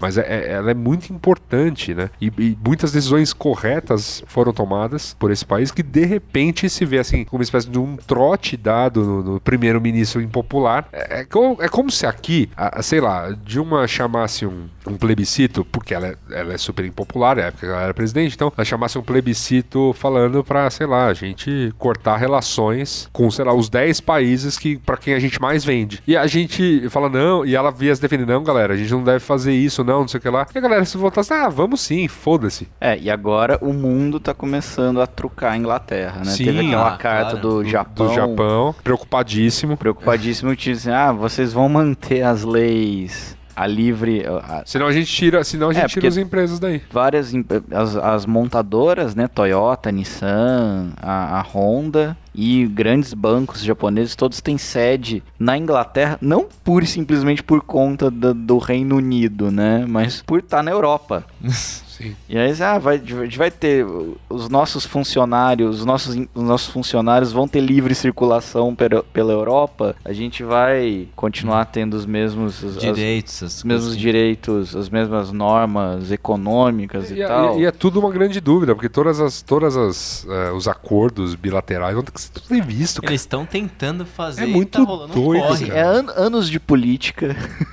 Os caras vão ter que fazer em Jogados. dois anos, cara. Eles, é, muito, aliás- é muita loucura. Aliás, eles vão tentar reverter no parlamento? Um- Cara, eles estão em risco, que- eles em risco de fim do Reino Unido. A Escócia tá puta com isso. Não, a Escócia, a Irlanda do A Irlanda Norte do falou, a gente Norte. vai juntar com a Irlanda de Sabe novo. qual é? Eu tenho a solução. Sabe qual vai ser? A Bet. A Beth, Beth. Vai acabar com o parlamentarismo. Monarquia reinante novamente Betinha. ali no, Ah, Betinha. no Reino Unido. Entendi. Vai unir o Reino Unido. Vai unir o Reino Unido de novo. Tá certo. Vai, vai. Ela, ela vai falar volta.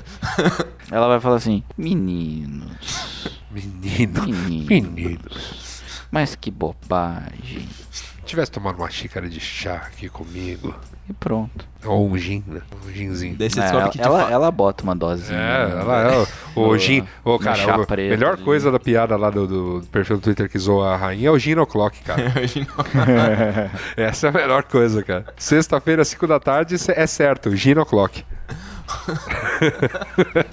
ai, ai. O- Pra- eu queria louco se a encaminhar. por baixo dos panos governasse de fato a Inglaterra, né? Tipo, Eu queria encaminhar pro fim, porque é um programa que já se estende bastante. Acho que a gente comentou sobre alguns medos aí. Pra, sobre uma coisa que eu já falei, acho que em outros Mupoca eu já falei. Tem um Braincast que a gente gravou que é só sobre este livro, que é uma das coisas também que a gente tem que. Tem que se a gente quer entender sobre essa recorrência histórica, né, a gente precisa ler coisas da época. E, e tem esse livro que eu gostei muito de ter lido já à época e, e- e replico novamente como dica aqui, que é um livro do Ortega y Gasset, chamado A Rebelião das Massas. Ele desenha um cenário da França pré-Franco. E eu acho que muito do cansaço que a gente tem na discussão, muito do cansaço que a gente tem é, é, é, da solução técnica, da solução científica, da solução que demora, da solução que pesquisa e que pesquisa diversas coisas e não como nos deslocarmos na velocidade da luz, né?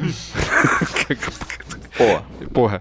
Enfim, é, muito, muito disso e do cansaço das pessoas terem com isso culmina num, num rápido cansaço a todo e qualquer discurso mais tecnológico, mais científico, mais embasado, um, um cansaço de, de todo tipo de especialista no sentido acadêmico da palavra, para pessoas que prometem solução mais rápido, para pessoas que prometem soluções definitivas que historicamente a humanidade sabe que não existem, mas nos momentos das curvas exponenciais a humanidade se agarra nisso. Tem um lance que tipo as pessoas têm comentado em meios, em meios estadunidenses, grande parte, que é tipo a questão das pessoas contra o argumento científico falam, não, mas eu acredito. Tipo, isso, eu acredito. um negócio tipo, não, eu acredito que o Obama é, é, é, não é católico. E daí o cara fala, não, mas ele é. Ele vai na igreja. Ele tal. não é americano. É, enfim, tem N coisas, sem, sem, base nenhuma, mas ele é. E daí, tipo, não, mas eu acredito no meu coração. E isso é o que importa. Ou, oh, tipo. É, então, a gente tá chegando aos momentos em que eu acredito no meu coração isso que importa afetam diretamente a. A, a vida. A, ao fazer política. E fazer política é tenso quando chega nisso. Eu acho que o ponto fundamental da, dessa questão é assim o que acontece depois, né? As pessoas ficam num cansaço tão grande, as tretas aumentam tanto, os lados não querem mais se ouvir e de repente a gente, as pessoas só acreditam, as pessoas não, não, né? As pessoas só creem que a sua solução é a mais correta e aí a gente começa a ter os problemas. E quando os problemas nascem, esses, esses picos em que as pessoas já estão se engalfinhando, você tem manifestação do, de um dos lados e há relatos, pessoas jogando da janela garrafas, copo de milho um coquetel molotov. Um, umzinho. Umzinho, mas é isso, né? Não, não precisa muito mais do que isso, né? Tipo, e aí a gente vê, sei lá, no momento que a polícia parte com violência, as pessoas já estão, né? O nível da resposta tem aumentado. Tem gente, tem gente que tá falando, nossa, eles têm que bater nesses baderneiros. Isso, e, então. Nossa, esse... o governo não pode deixar isso Porque tipo eu acredito, coisa. eu não sei é... o que é. ocorreu lá, mas eu acredito que a polícia só age com correção. Isso. E aí é muito complicado. Então, e assim, a gente tá chegando, a gente tá chegando nesse ponto em, novamente, porque uh, o impeachment, ele é, nesse aspecto, menos causa, mais sintoma. Tudo que a gente tem vivido desde 2013 é, é um pouco menos causa e um pouco mais sintoma. O impeachment Sim. acontece grande parte por causa de sinalização popular de que aquilo ia ser aceito. Sim. E, no, e aí a gente aí a gente pode estar sim caminhando para dias um pouquinho mais pesados, Tenebrosos. um pouquinho menos brilhantes. Mas enfim, é, eu acho que são coisas para se pensar são sim, ao, sim. Nosso, ao nosso ouvinte, para não, não ficar nessa bad, bad vibe. É, a gente aconselha, pô, ler o máximo, nem acreditar só na gente, mas, porra, ler o máximo que der sobre as informações e principalmente manter o alto nível de questionamento. Acho que nenhum, é. nenhum lado está assim, totalmente certo, nenhum lado está totalmente errado. Para encerrar, eu gostaria de recomendar um texto aqui. Perfeito. Foi, foi o texto que eu mandei para vocês mais cedo. Sim, senhor. Intitulado A Primavera Brasileira e o Golpe Iminente. Uhum. Um texto escrito em pleno 2013, analisando o, o esvaziamento do, do, dos protestos lá liderados pelo movimento Passe Livre, de como a pauta foi roubada com a presença das pessoas na rua. Até a, a imagem que ilustra esse texto é aquela icônica das pessoas invadindo o, o Congresso. O Congresso ali, o lado externo, nas sombras, né? Uhum. Todo mundo achando aquilo muito bonito, muito democrático, de povo nas ruas. Enfim, a, a, a autora ela, ela foi meio que fazendo um diário dos protestos e esse texto já é do dia, acho que do penúltimo ou talvez o último protesto, mas basicamente ela fala de como a coisa foi ficando estranha. É um, é, o texto apresenta outro texto que é da Marília Moscovici, intitulado Está Tudo Tão Estranho Não É à Toa. Mas basicamente lá em 2013 ela fez um link sobre como um movimento se apropriou da, da, da insatisfação popular e que isso poderia ter consequências graves para o que a gente entende eu, é. como um Estado democrático de direito. É, a gente, eu acho que a gente está assim. É, 2000, 2013 é sim, um ano, é, é, um ano que. A, a só, só para falar, o texto está publicado no site treta.com.br.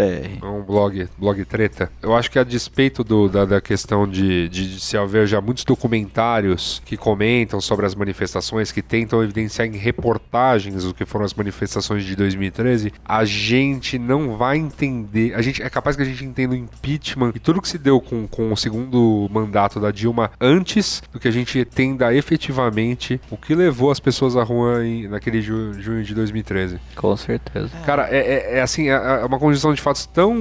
É, porque Tão antes grande era, que- ah, é pelos 20 centavos. Depois não é pelos 20 centavos. Não, não, mas assim, o- e, e assim, e, co- e Depois como as é- suas. Porque, as, porque as coisas as coisas escalaram rápido demais. Sim, sim. Eu lembro, eu, pra mim foi muito. Eu, eu não. Eu- não, o Merigo tava, o Merigo tava em Cannes, fazendo cobertura do B9 em Cannes. E assim, ele falou: o que, que tá acontecendo aí no Brasil, cara? Sim. E a gente, em uma semana, eu falei: Cara, eu lembro, mudou. eu não trabalhava ali. na- hoje eu trabalho na região da Paulista. Tem protesto todo dia, por incrível que pareça. E as- geralmente os protestos têm 10 pessoas numa base diária ali. Os grandes são raros. Mas um dia, por acaso, eu tive que sair na Paulista no meio de um protesto ali. Era um dos últimos. Foi o. Ah, não, foi o da brutalidade. Tinha muito vendedor de cerveja, tinham pessoas e, tinham pessoas andando em círculos com cartazes nada a ver, tipo pelas professorinhas, pelo direito dos peixes de aquário. Eu olhei aquilo, eu me senti no, eu me senti num, num- num- numa teoria da comunicação aplicada, sabe? De, de agulha, qual é que é? Pô, eu, não sei, eu, eu me, eu me senti, eu me senti num, num documentário da Annie Leibovitz, dirigido pela Annie Leibovitz, recome- é, encomendado pelo Goebbels. Caceta, cara. Nossa. Era, foi basicamente esse o meu sentimento. Eu fiquei extremamente chateado com aquilo tudo e por isso eu me identifiquei tanto com esse texto.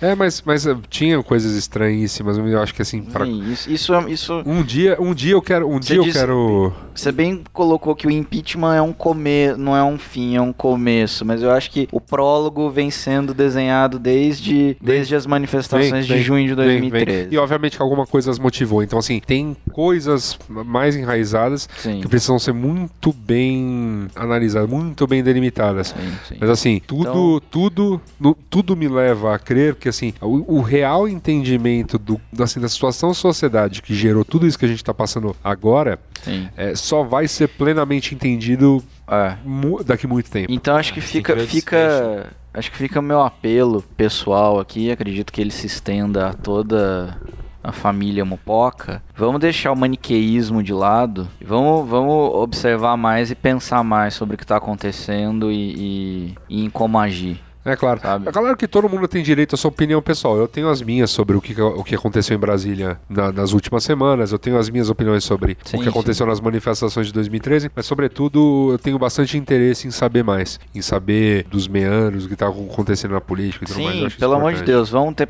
vamos ter pensamento crítico, sabe? Não é porque tá, num, porque tá escrito num papel, ou num site, ou num, num podcast, Perfeito. que necessariamente esteja certo ou seja verdade. Vamos, vamos parar pra pensar um pouquinho e disso depende coletivamente, isso impacta no futuro de todo mundo. É nóis. Agora, É. vamos dar uma. E, e para finalizar, Finaliza. a gente acha que tudo isso é muito novo, mas em 1900, o, o- o- a cultura racional fala que em 1935 o mundo entrou em desequilíbrio. É verdade. Reflitam. Reflitam. Reflitam. Leia o livro. Leia o livro. Da É, é. cultura. Racional. Agora, Vamos, falando em momento Tim Maia, vamos pro momento relax, né? Que a gente tá Bora. precisando hoje. Vamos lá, cartinha.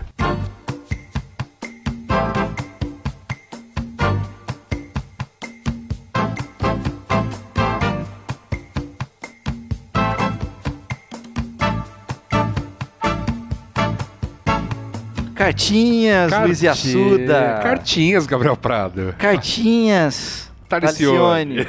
Cartinhas! Aê. Cartinhas, tudo isso pra enrolar enquanto a gente pega aqui. É, as- eu queria, antes de começarmos a ler as cartinhas... pro alto as eu cartinhas, queria, né? queria dar um alô a todos os nossos ouvintes que, que mandaram né, diversos e-mails e ca- cartinhas e comentários. A gente está muito atento, sim, às críticas que vocês estão enviando pra gente em relação aos programas, em relação às pautas, em relação ao formato. A gente está muito atento com esse tipo de coisa e a gente vai... né, a gente está procurando incrementar aí né? Trazer aí para os próximos programas aí uma, uma galera bacana, né? Umas pautas interessantes ou não, né? Ou não. Pode ser pautas apenas engraçadas, mas que a gente tenha, tenha aí tratando aí com esteja tratando com uma galera bacana. Acho que é legal esse equilíbrio assim. Hoje foi um programa que a gente a nossa intenção era discutir mesmo, trazer uma coisa um pouquinho mais embasada. Próximo pode, pode ser que a gente faça um programa um pouquinho mais light. Vai, vai depender. Mupoca, este espírito livre, como já definia Talicione, Esse, essa, essa alma, né? Esse, Essa- esse azarão que corre no vento. essa, é praticamente essa fênix empreendedora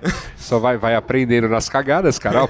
Aliás, alguém comentou, alguém comentou aí sobre é, o, o Braincast, né, fez uma fez uma Respeito aos crowdfunding. é, respeito dos crowdfunding, que foi a capa da vaquinha do crowdfunding. E aí alguém mandou a pergunta lá: seria a vaca do crowdfunding e sua amiga Fênix Empreendedora partes de uma série que o, o B9 vai lançar sobre com personagens animais? Tá aí, tá aí essa pessoa que já amo. Já é. cara. Podemos abrir um alguém, crowd- alguém que lembrou da Fênix Empreendedora pode, poder fazer um crowdfunding. Podemos fazer um série. crowdfunding pra criar os personagens. Fantástico, fantástico. Vamos pedir consultoria aí pra uma, pra uma, uma pessoa que conheça e manja muito desses Paranauê. A, a, a- a liguinha do silício, né? É isso.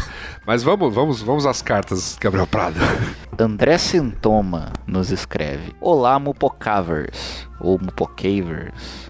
Na pronúncia será um mistério. Quanto aos boletins RJ, gostaria de saber se continuarão sobre as Paralimpíadas. Por falar nisso, não entendo por que elas existem. Não me entra na cabeça porque há um evento separado para os esportes paralímpicos. Não vejo lógica nenhuma nessa separação. A meu ver, deveria haver apenas as Olimpíadas com esportes tradicionais e paralímpicos e com a contagem dos quadros de medalha em conjunto. Ora, por que 100 metros rasos paralímpicos não podem acontecer no mesmo dia da corrida do Usain Bolt? Se assim fosse, tal evento teria muito mais visibilidade. De certo, a natação paralímpica tem muito mais audi- teria muito mais audiência se fosse disputada minutos antes da prova do Phelps. Por que os paratletas não puderam entrar junto com os demais atletas no Maracanã naquela abertura lindíssima? E principalmente porque as medalhas dos paratletas valem menos que as medalhas dos demais. Digo valem menos porque o público, a mídia e ao que me parece, as próprias delegações dão menos importância para o quadro de medalhas das Paralimpíadas. Na minha opinião, os esportes paralímpicos teriam muito mais vi- visibilidade e investimentos forem- se fossem competidos e tivessem o quadro de medalhas em conjunto com as Olimpíadas. Talvez haja uma razão lógica para a separação, mas eu ainda não a encontrei. Infelizmente, não vejo essa discussão ocorrendo em lugar nenhum. Um grande abraço. É, alguém quer comentar sobre isso? Eu queria dizer que eu concordo com ele. Até durante as Olimpíadas, eu, em loco, eu comentei isso até com a, com a minha mãe, porque que, É, que eu- tá muito mais envolvida nessa questão de, de, de educação física, de inclusão mesmo. Aham. Porque, de certa forma, isso acaba sendo. As pessoas querem falar que estão incluindo, mas na verdade elas estão excluindo, né? Elas estão Tem um segregando. gueto, né? É, eu, eu acho que, assim, não- obviamente isso não é razão vamos dizer assim, pra se separar de uma, não é por uma questão, vamos dizer, política da coisa, mas eu acho que tem a ver muito com uma questão de logística. Sim, Porque, assim, quer queira, quer não, pelo histórico, as, as Paralimpíadas são muito mais recentes do que os Jogos Olímpicos, e o apelo dos Jogos Olímpicos é, portanto, muito maior. E aí você tem uma, uma, uma atração que, obviamente, leva a questões de segurança muito mais severas, né? Porque as ameaças são muito maiores, porque a estrutura a ser colocada é, é, num, é num nível gi- gigantesco. E as Paralimpíadas acontecendo um pouquinho depois, usufruem da mesma estrutura, porém, né, é- é, não é da mesma necessário estrutura física, não necessariamente Isso. da mesma estrutura de serviço. Não, não. Mas ainda, mas é que tá, né? O- Eu acho que uma coisa legal de você ter, por exemplo, pelo fato da Paralimpíada acontecer logo depois dos Jogos Olímpicos, toda a estrutura de Jogos Olímpicos já é toda pensada em ser acessível. Sim. Isso é maravilhoso. Então, né? Inclusive, assim, acessibilidade em todos os pontos, É, né? é. Do, do- Mas sei lá, entrada do, da entrada do atleta à entrada do público.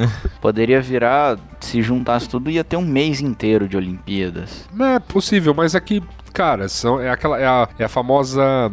É, é o lance das tradições que Sim, sim. não se mexe. Mas né, enfim, do, do, é- é- do, do é- Coubertin. É, a, a- a questão comercial, ela, ela, ela é compreensível. Sim. Por mais nefasta que ela Eu- seja. essa eu não digo nem comercial, essa é uma Não, questão sim, logística mesmo. Sim, né? tô, tô botando tudo no mesmo balaio.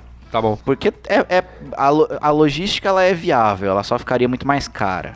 A questão esportiva também É, é. a questão é, o problema aqui pra mim é a questão esportiva. É, a questão o esportiva, ponto. claro, é. Por que que não soma, sabe? Deveria. Afinal, atletas paralímpicos, pô, por que não, sim. né? É isso aí. E aí, a- o outro ponto que ele coloca aqui, se a gente vai continuar o boletim com as Paralimpíadas.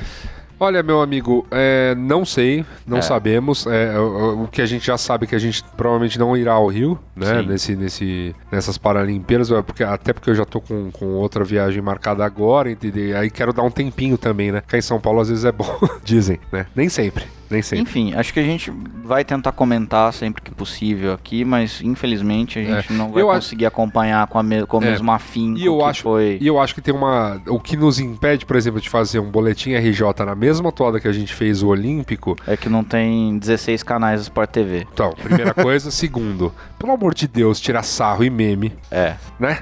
Sim. Eu acho que as Paralimpíadas é um momento que a gente olha com muito menos humor pro que tá acontecendo e vê mais a questão da história de superação, da história, né, da- daquele atleta estar lá. A gente respeita muito mais esse legado do que às vezes a gente respeita na Olimpíada, que o cara se fode também pra estar lá, porque é um esporte muito pouco apoiado no Brasil, yada, yada, yada, e fica lá exigindo do cara, né?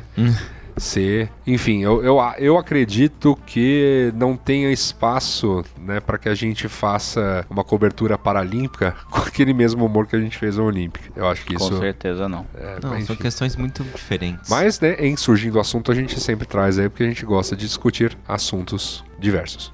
Não é isso? É isso. O João Henrique, Henrique. Percebi que muitas vezes que vocês vão explicar alguma coisa como as Olimpíadas, vocês sempre usam exemplos e citam coisas que somente quem conhece o Rio ou São Paulo vai entender. Ah, falando em críticas aí ao Mupoca lá.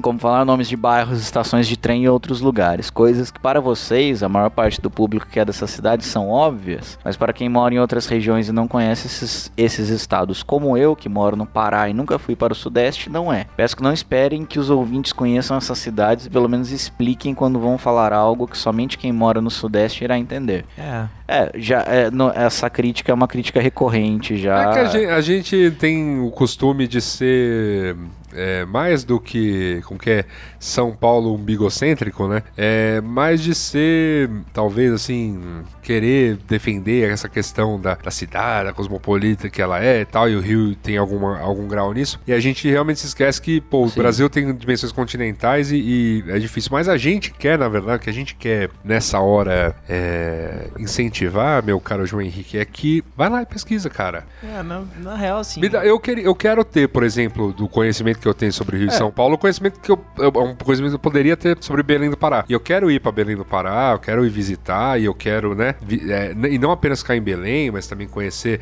Tem belíssimas praias por lá. E aí conhecer tudo mesmo, tipo, tentar explorar é ao que máximo. fica- é, é- é que fica difícil, né? Porque ó, são as nossas referências, né? Se a gente Exato. vai falar assim, ah, sei lá, a, a Avenida Paulista, É. ela é como se fosse a Vieira Solto no Rio de Janeiro. Ou como se fosse, a não sei qual avenida É, em outra pra cidade. mim- e pra e as- mim- esses paralelos não Sim, existem, né? sim. Meu, minha percepção pessoal é que a Avenida Paulista, na verdade, ela é como a avenida de baixo de Guaxupé, porque Guaxupé tem duas avenidas, a de baixo e a de cima. Aham. A Paulista é a de baixo, a Faria Lima é a de cima. Olha aí. Entendeu? Cada um tem seus, tem, acaba tendo seus, seus O, Ta- o Thales é louco pra discutir esse tipo de coisa aqui, que são esses mapas diferentes. Mapas mentais. Mapas mentais das Mentais. cidades aí. é um Enfim, tema que a gente ainda imagina tá se a gente fosse falar, bom, acho- a- acredito que a gente tenha ouvintes do, do- do- de todas as regiões do país agora. Se a gente for fazer um paralelo com cada cidade também, A a gente tenta ao máximo. tipo, é, a gente, assim- mas a gente vai ter que parar, porque é, não, porque o- só, só, só de capitais no Brasil, né? São 26 Sim, mais, mais o Distrito sim. Federal. Mas tem um É mais ponto que é, tipo, talvez um pouquinho de acessibilidade no sentido de que, tipo, a Avenida Paulista é a principal avenida de São Paulo, tu não passa por ela. sim. Né? Um Pode ser. pouquinho de contextualização Ou a talvez Barra, ajude. é longe pra caralho, é como a se fosse a barra, a Austrália. A Barra é muito longe da região sul, que é onde a vida central noturna acontece. Tá vendo? Por isso que o Thales é o grande ponto de É. equilíbrio desse programa. É isso aí. Muito obrigado, A gente, a gente tenta ao máximo, obrigado por dar o Sim, alerta, sim. Henrique, nesses pontos. Mas assim, a gente, É. a gente obviamente pode escorregar, porque isso aqui é, é- é- é não tem um roteiro que a gente tá lendo, a discussão vai. E vivemos aqui também, o que, de- o que torna o mais que fácil torna as coisas esses esse tipo de coisa. sim. Mas de qualquer maneira, de qualquer maneira a gente incentiva É. Porque é, esse, tipo de, esse, tipo de, esse tipo de referenciação ela é comum e honesta, assim, toda a obra literária. Então, assim, se você você vai pegar um livro que se passa na Lapa, no Rio de Janeiro, nos anos 00 de 1900, ele vai, ele não vai ficar explicando, ó, para você leitor. Não, ele faz uma descrição. Ele descreve, fala, não, a Lapa, a Lapa é isso, isso, isso. Mas aqui é rádio. Aqui é rádio. Mas, mas, mas novamente, a contextualização. Não é, é radionovela. É, é, a contextualização. Mas a gente é internet. E a internet. É hipertexto. É hipertexto. Isso aí. Nossa, bateu o máximo. Vamos pra próxima. Bateu Mas- o, o hip hop. Eu gosto de fechar com uma frase de efeito. Muito bom. É o Fox Xavier. Fox Xavier. Xavier. Com dois X, tudo junto. Gostei muito desse último boletim RJ por levantar uma questão que até então eu não tinha pensado. Realmente, talvez fosse muito melhor levar as competições olímpicas e construir todas as estruturas no subúrbio da cidade, já cortado por uma ampla rede de trens da Supervia. Mas de fato, era plano da prefeitura valorizar a região da Barra. Ainda mais, né?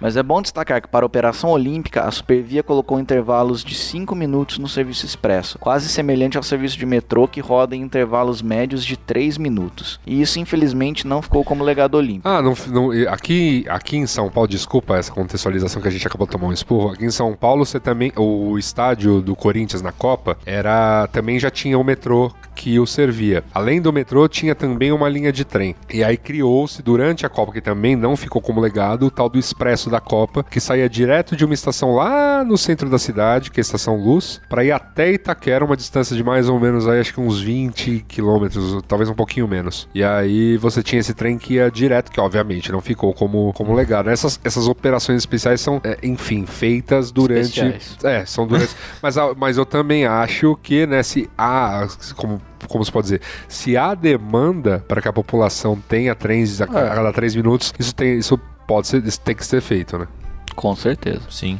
Eu fui um dia na região de Deodoro para assistir dois jogos de basquete feminino e fiquei impressionado com a estrutura. A maior parte do complexo será desmontada. Uma das arenas também será escola e a parte das piscinas, que recebeu provas de canoagem slalom, será reaberta para a população que já utilizou a estrutura no último verão carioca. Algo lindo para uma região que fica a mais de 30 quilômetros da praia mais próxima. Sim, é, Deodoro é bem longe da- do litoral mesmo. Cacete. Thierry Parmigiani. Lembra que ele já falou sobre isso? Nossa, saudoso. Thierry. Thierry Parmigiani. Thierry Parmegiana. A falta de critério. O cara já esculachando.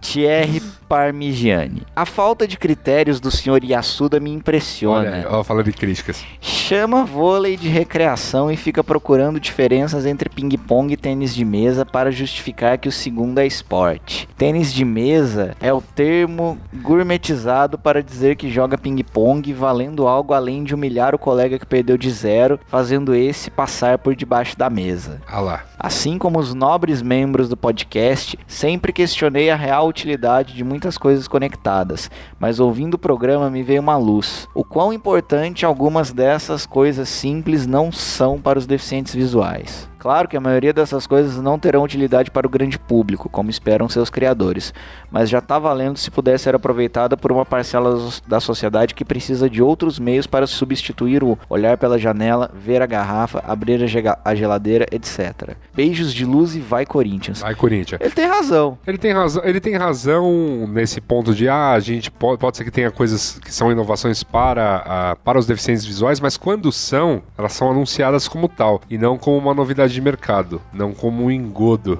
para se é. vender mais, sei lá, wearables. É, na é- verdade- o- como é o termo? Wearables. Na verdade é meio bosta, porque você tá numa sociedade que ainda, tipo, quando uma coisa é acessível, fala, nossa, a gente é acessível, ao invés de, tipo, tudo ser acessível por padrão. Sim. Que é uma discussão que você tá tendo em um web agora, mas não vou entrar nesse mérito. Ah, não, e Hoje não tem coluna do doutor arroba. falando, falando Não em ac- falando em acessível, né, acho que o- al- eu já vi, vejo isso em alguns grupos de Facebook rolando e tal. Tem que começar a postar nossas imagens de maneira acessível. Acessível, né? Descrição. Descrição. É, e o seria providencial se conseguíssemos. Isso tá no- nos planos do, do grande Mupoca do futuro, aquele que será bancado. O Mupocão. Mupocão, Mupocão, ou me- por, um, um- por um grande mecenas e a gente vai ficar fazendo pose de pimp o dia inteiro fazendo yeah, tal, jogando notas de dólares, igual aquele GIF, GIF a gente. Igual aquele aquele vídeo do crowdfunding do maluco do Show Me Your Genitals? É. Que diz que se, se você doasse 50 dólares para pro crowdfunding dele ser, em vez de só very rich, tipo super rich,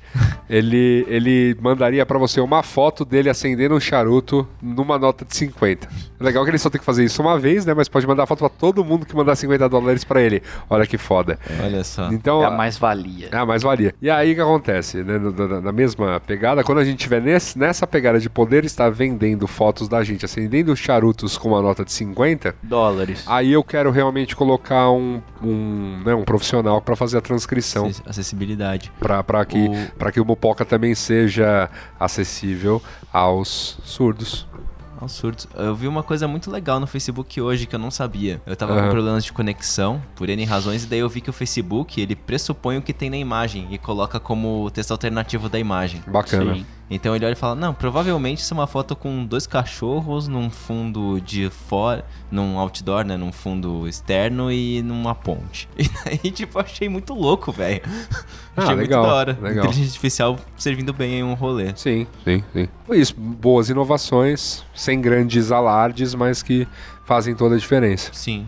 Né? Isso é bacana. E, cara ouvinte, se você também quiser mandar sua crítica, eu sei que vocês mandaram crítica pra cacete essa semana, mas pode Continue continuar, mandando. pode continuar mandando Quiser sim. xingar, xingar Luiz Assuda, Quer xingar- Talicione ou mandar beijo pra Gabriel Principalmente esse, esse, esse programa foi mais político, vai chamar a gente de mortadela, de coxinha. Quiser mandar sugestão, Abraçaremos. brinde de assessoria, proposta de comprar essa bagaça, quiser mandar essa sirene de fundo parar de tocar, o endereço pra você fazê-lo, ó, a sirene não para, é o cartinha@mupoca.com.br. Você também pode entrar nas nossas redes sociais, Mupoca em todas elas, exceto no Instagram, onde somos apenas Mupoca, Mupoca no no Insta. Insta. E você também pode deixar o seu comentário lá no post do B9 em que está situado este programa. Meus amigos, Gabriel Prado, Talicione, sempre um prazer inenarrável, como disse no começo do programa, estar aqui com vocês. É um prazer compartilhado. Recíproco. E agora, né, chega.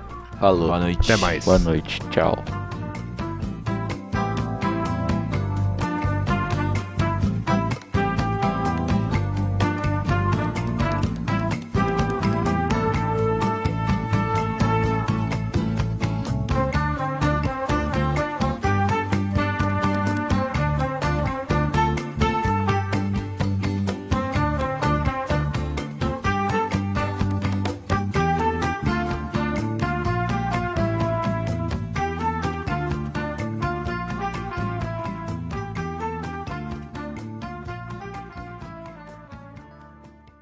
If you don't know your numbers, you don't know your business, especially in today's economy. But over 31,000 businesses do know their numbers because they use NetSuite by Oracle. NetSuite gives you visibility and control of financials, planning, budgeting, and inventory so you can manage risk and improve margins. Everything you need all in one place. See why NetSuite is the number one cloud financial system. NetSuite is offering a one-of-a-kind flexible financing program. Head to netsuite.com/go. netsuite.com/go. Mary redeemed a $50,000 cash prize playing Chumba Casino online. I was only playing for fun, so winning was a dream come true. Chumba Casino is America's favorite free online social casino. You too could have the chance to win life changing cash prizes. Absolutely anybody could be like Mary. Be like Mary. Log on to ChumboCasino.com and play for free now. No purchase necessary. Void where prohibited by law. 18 plus terms and conditions apply. See website for details. The voice in the preceding commercial was not the actual voice of the winner.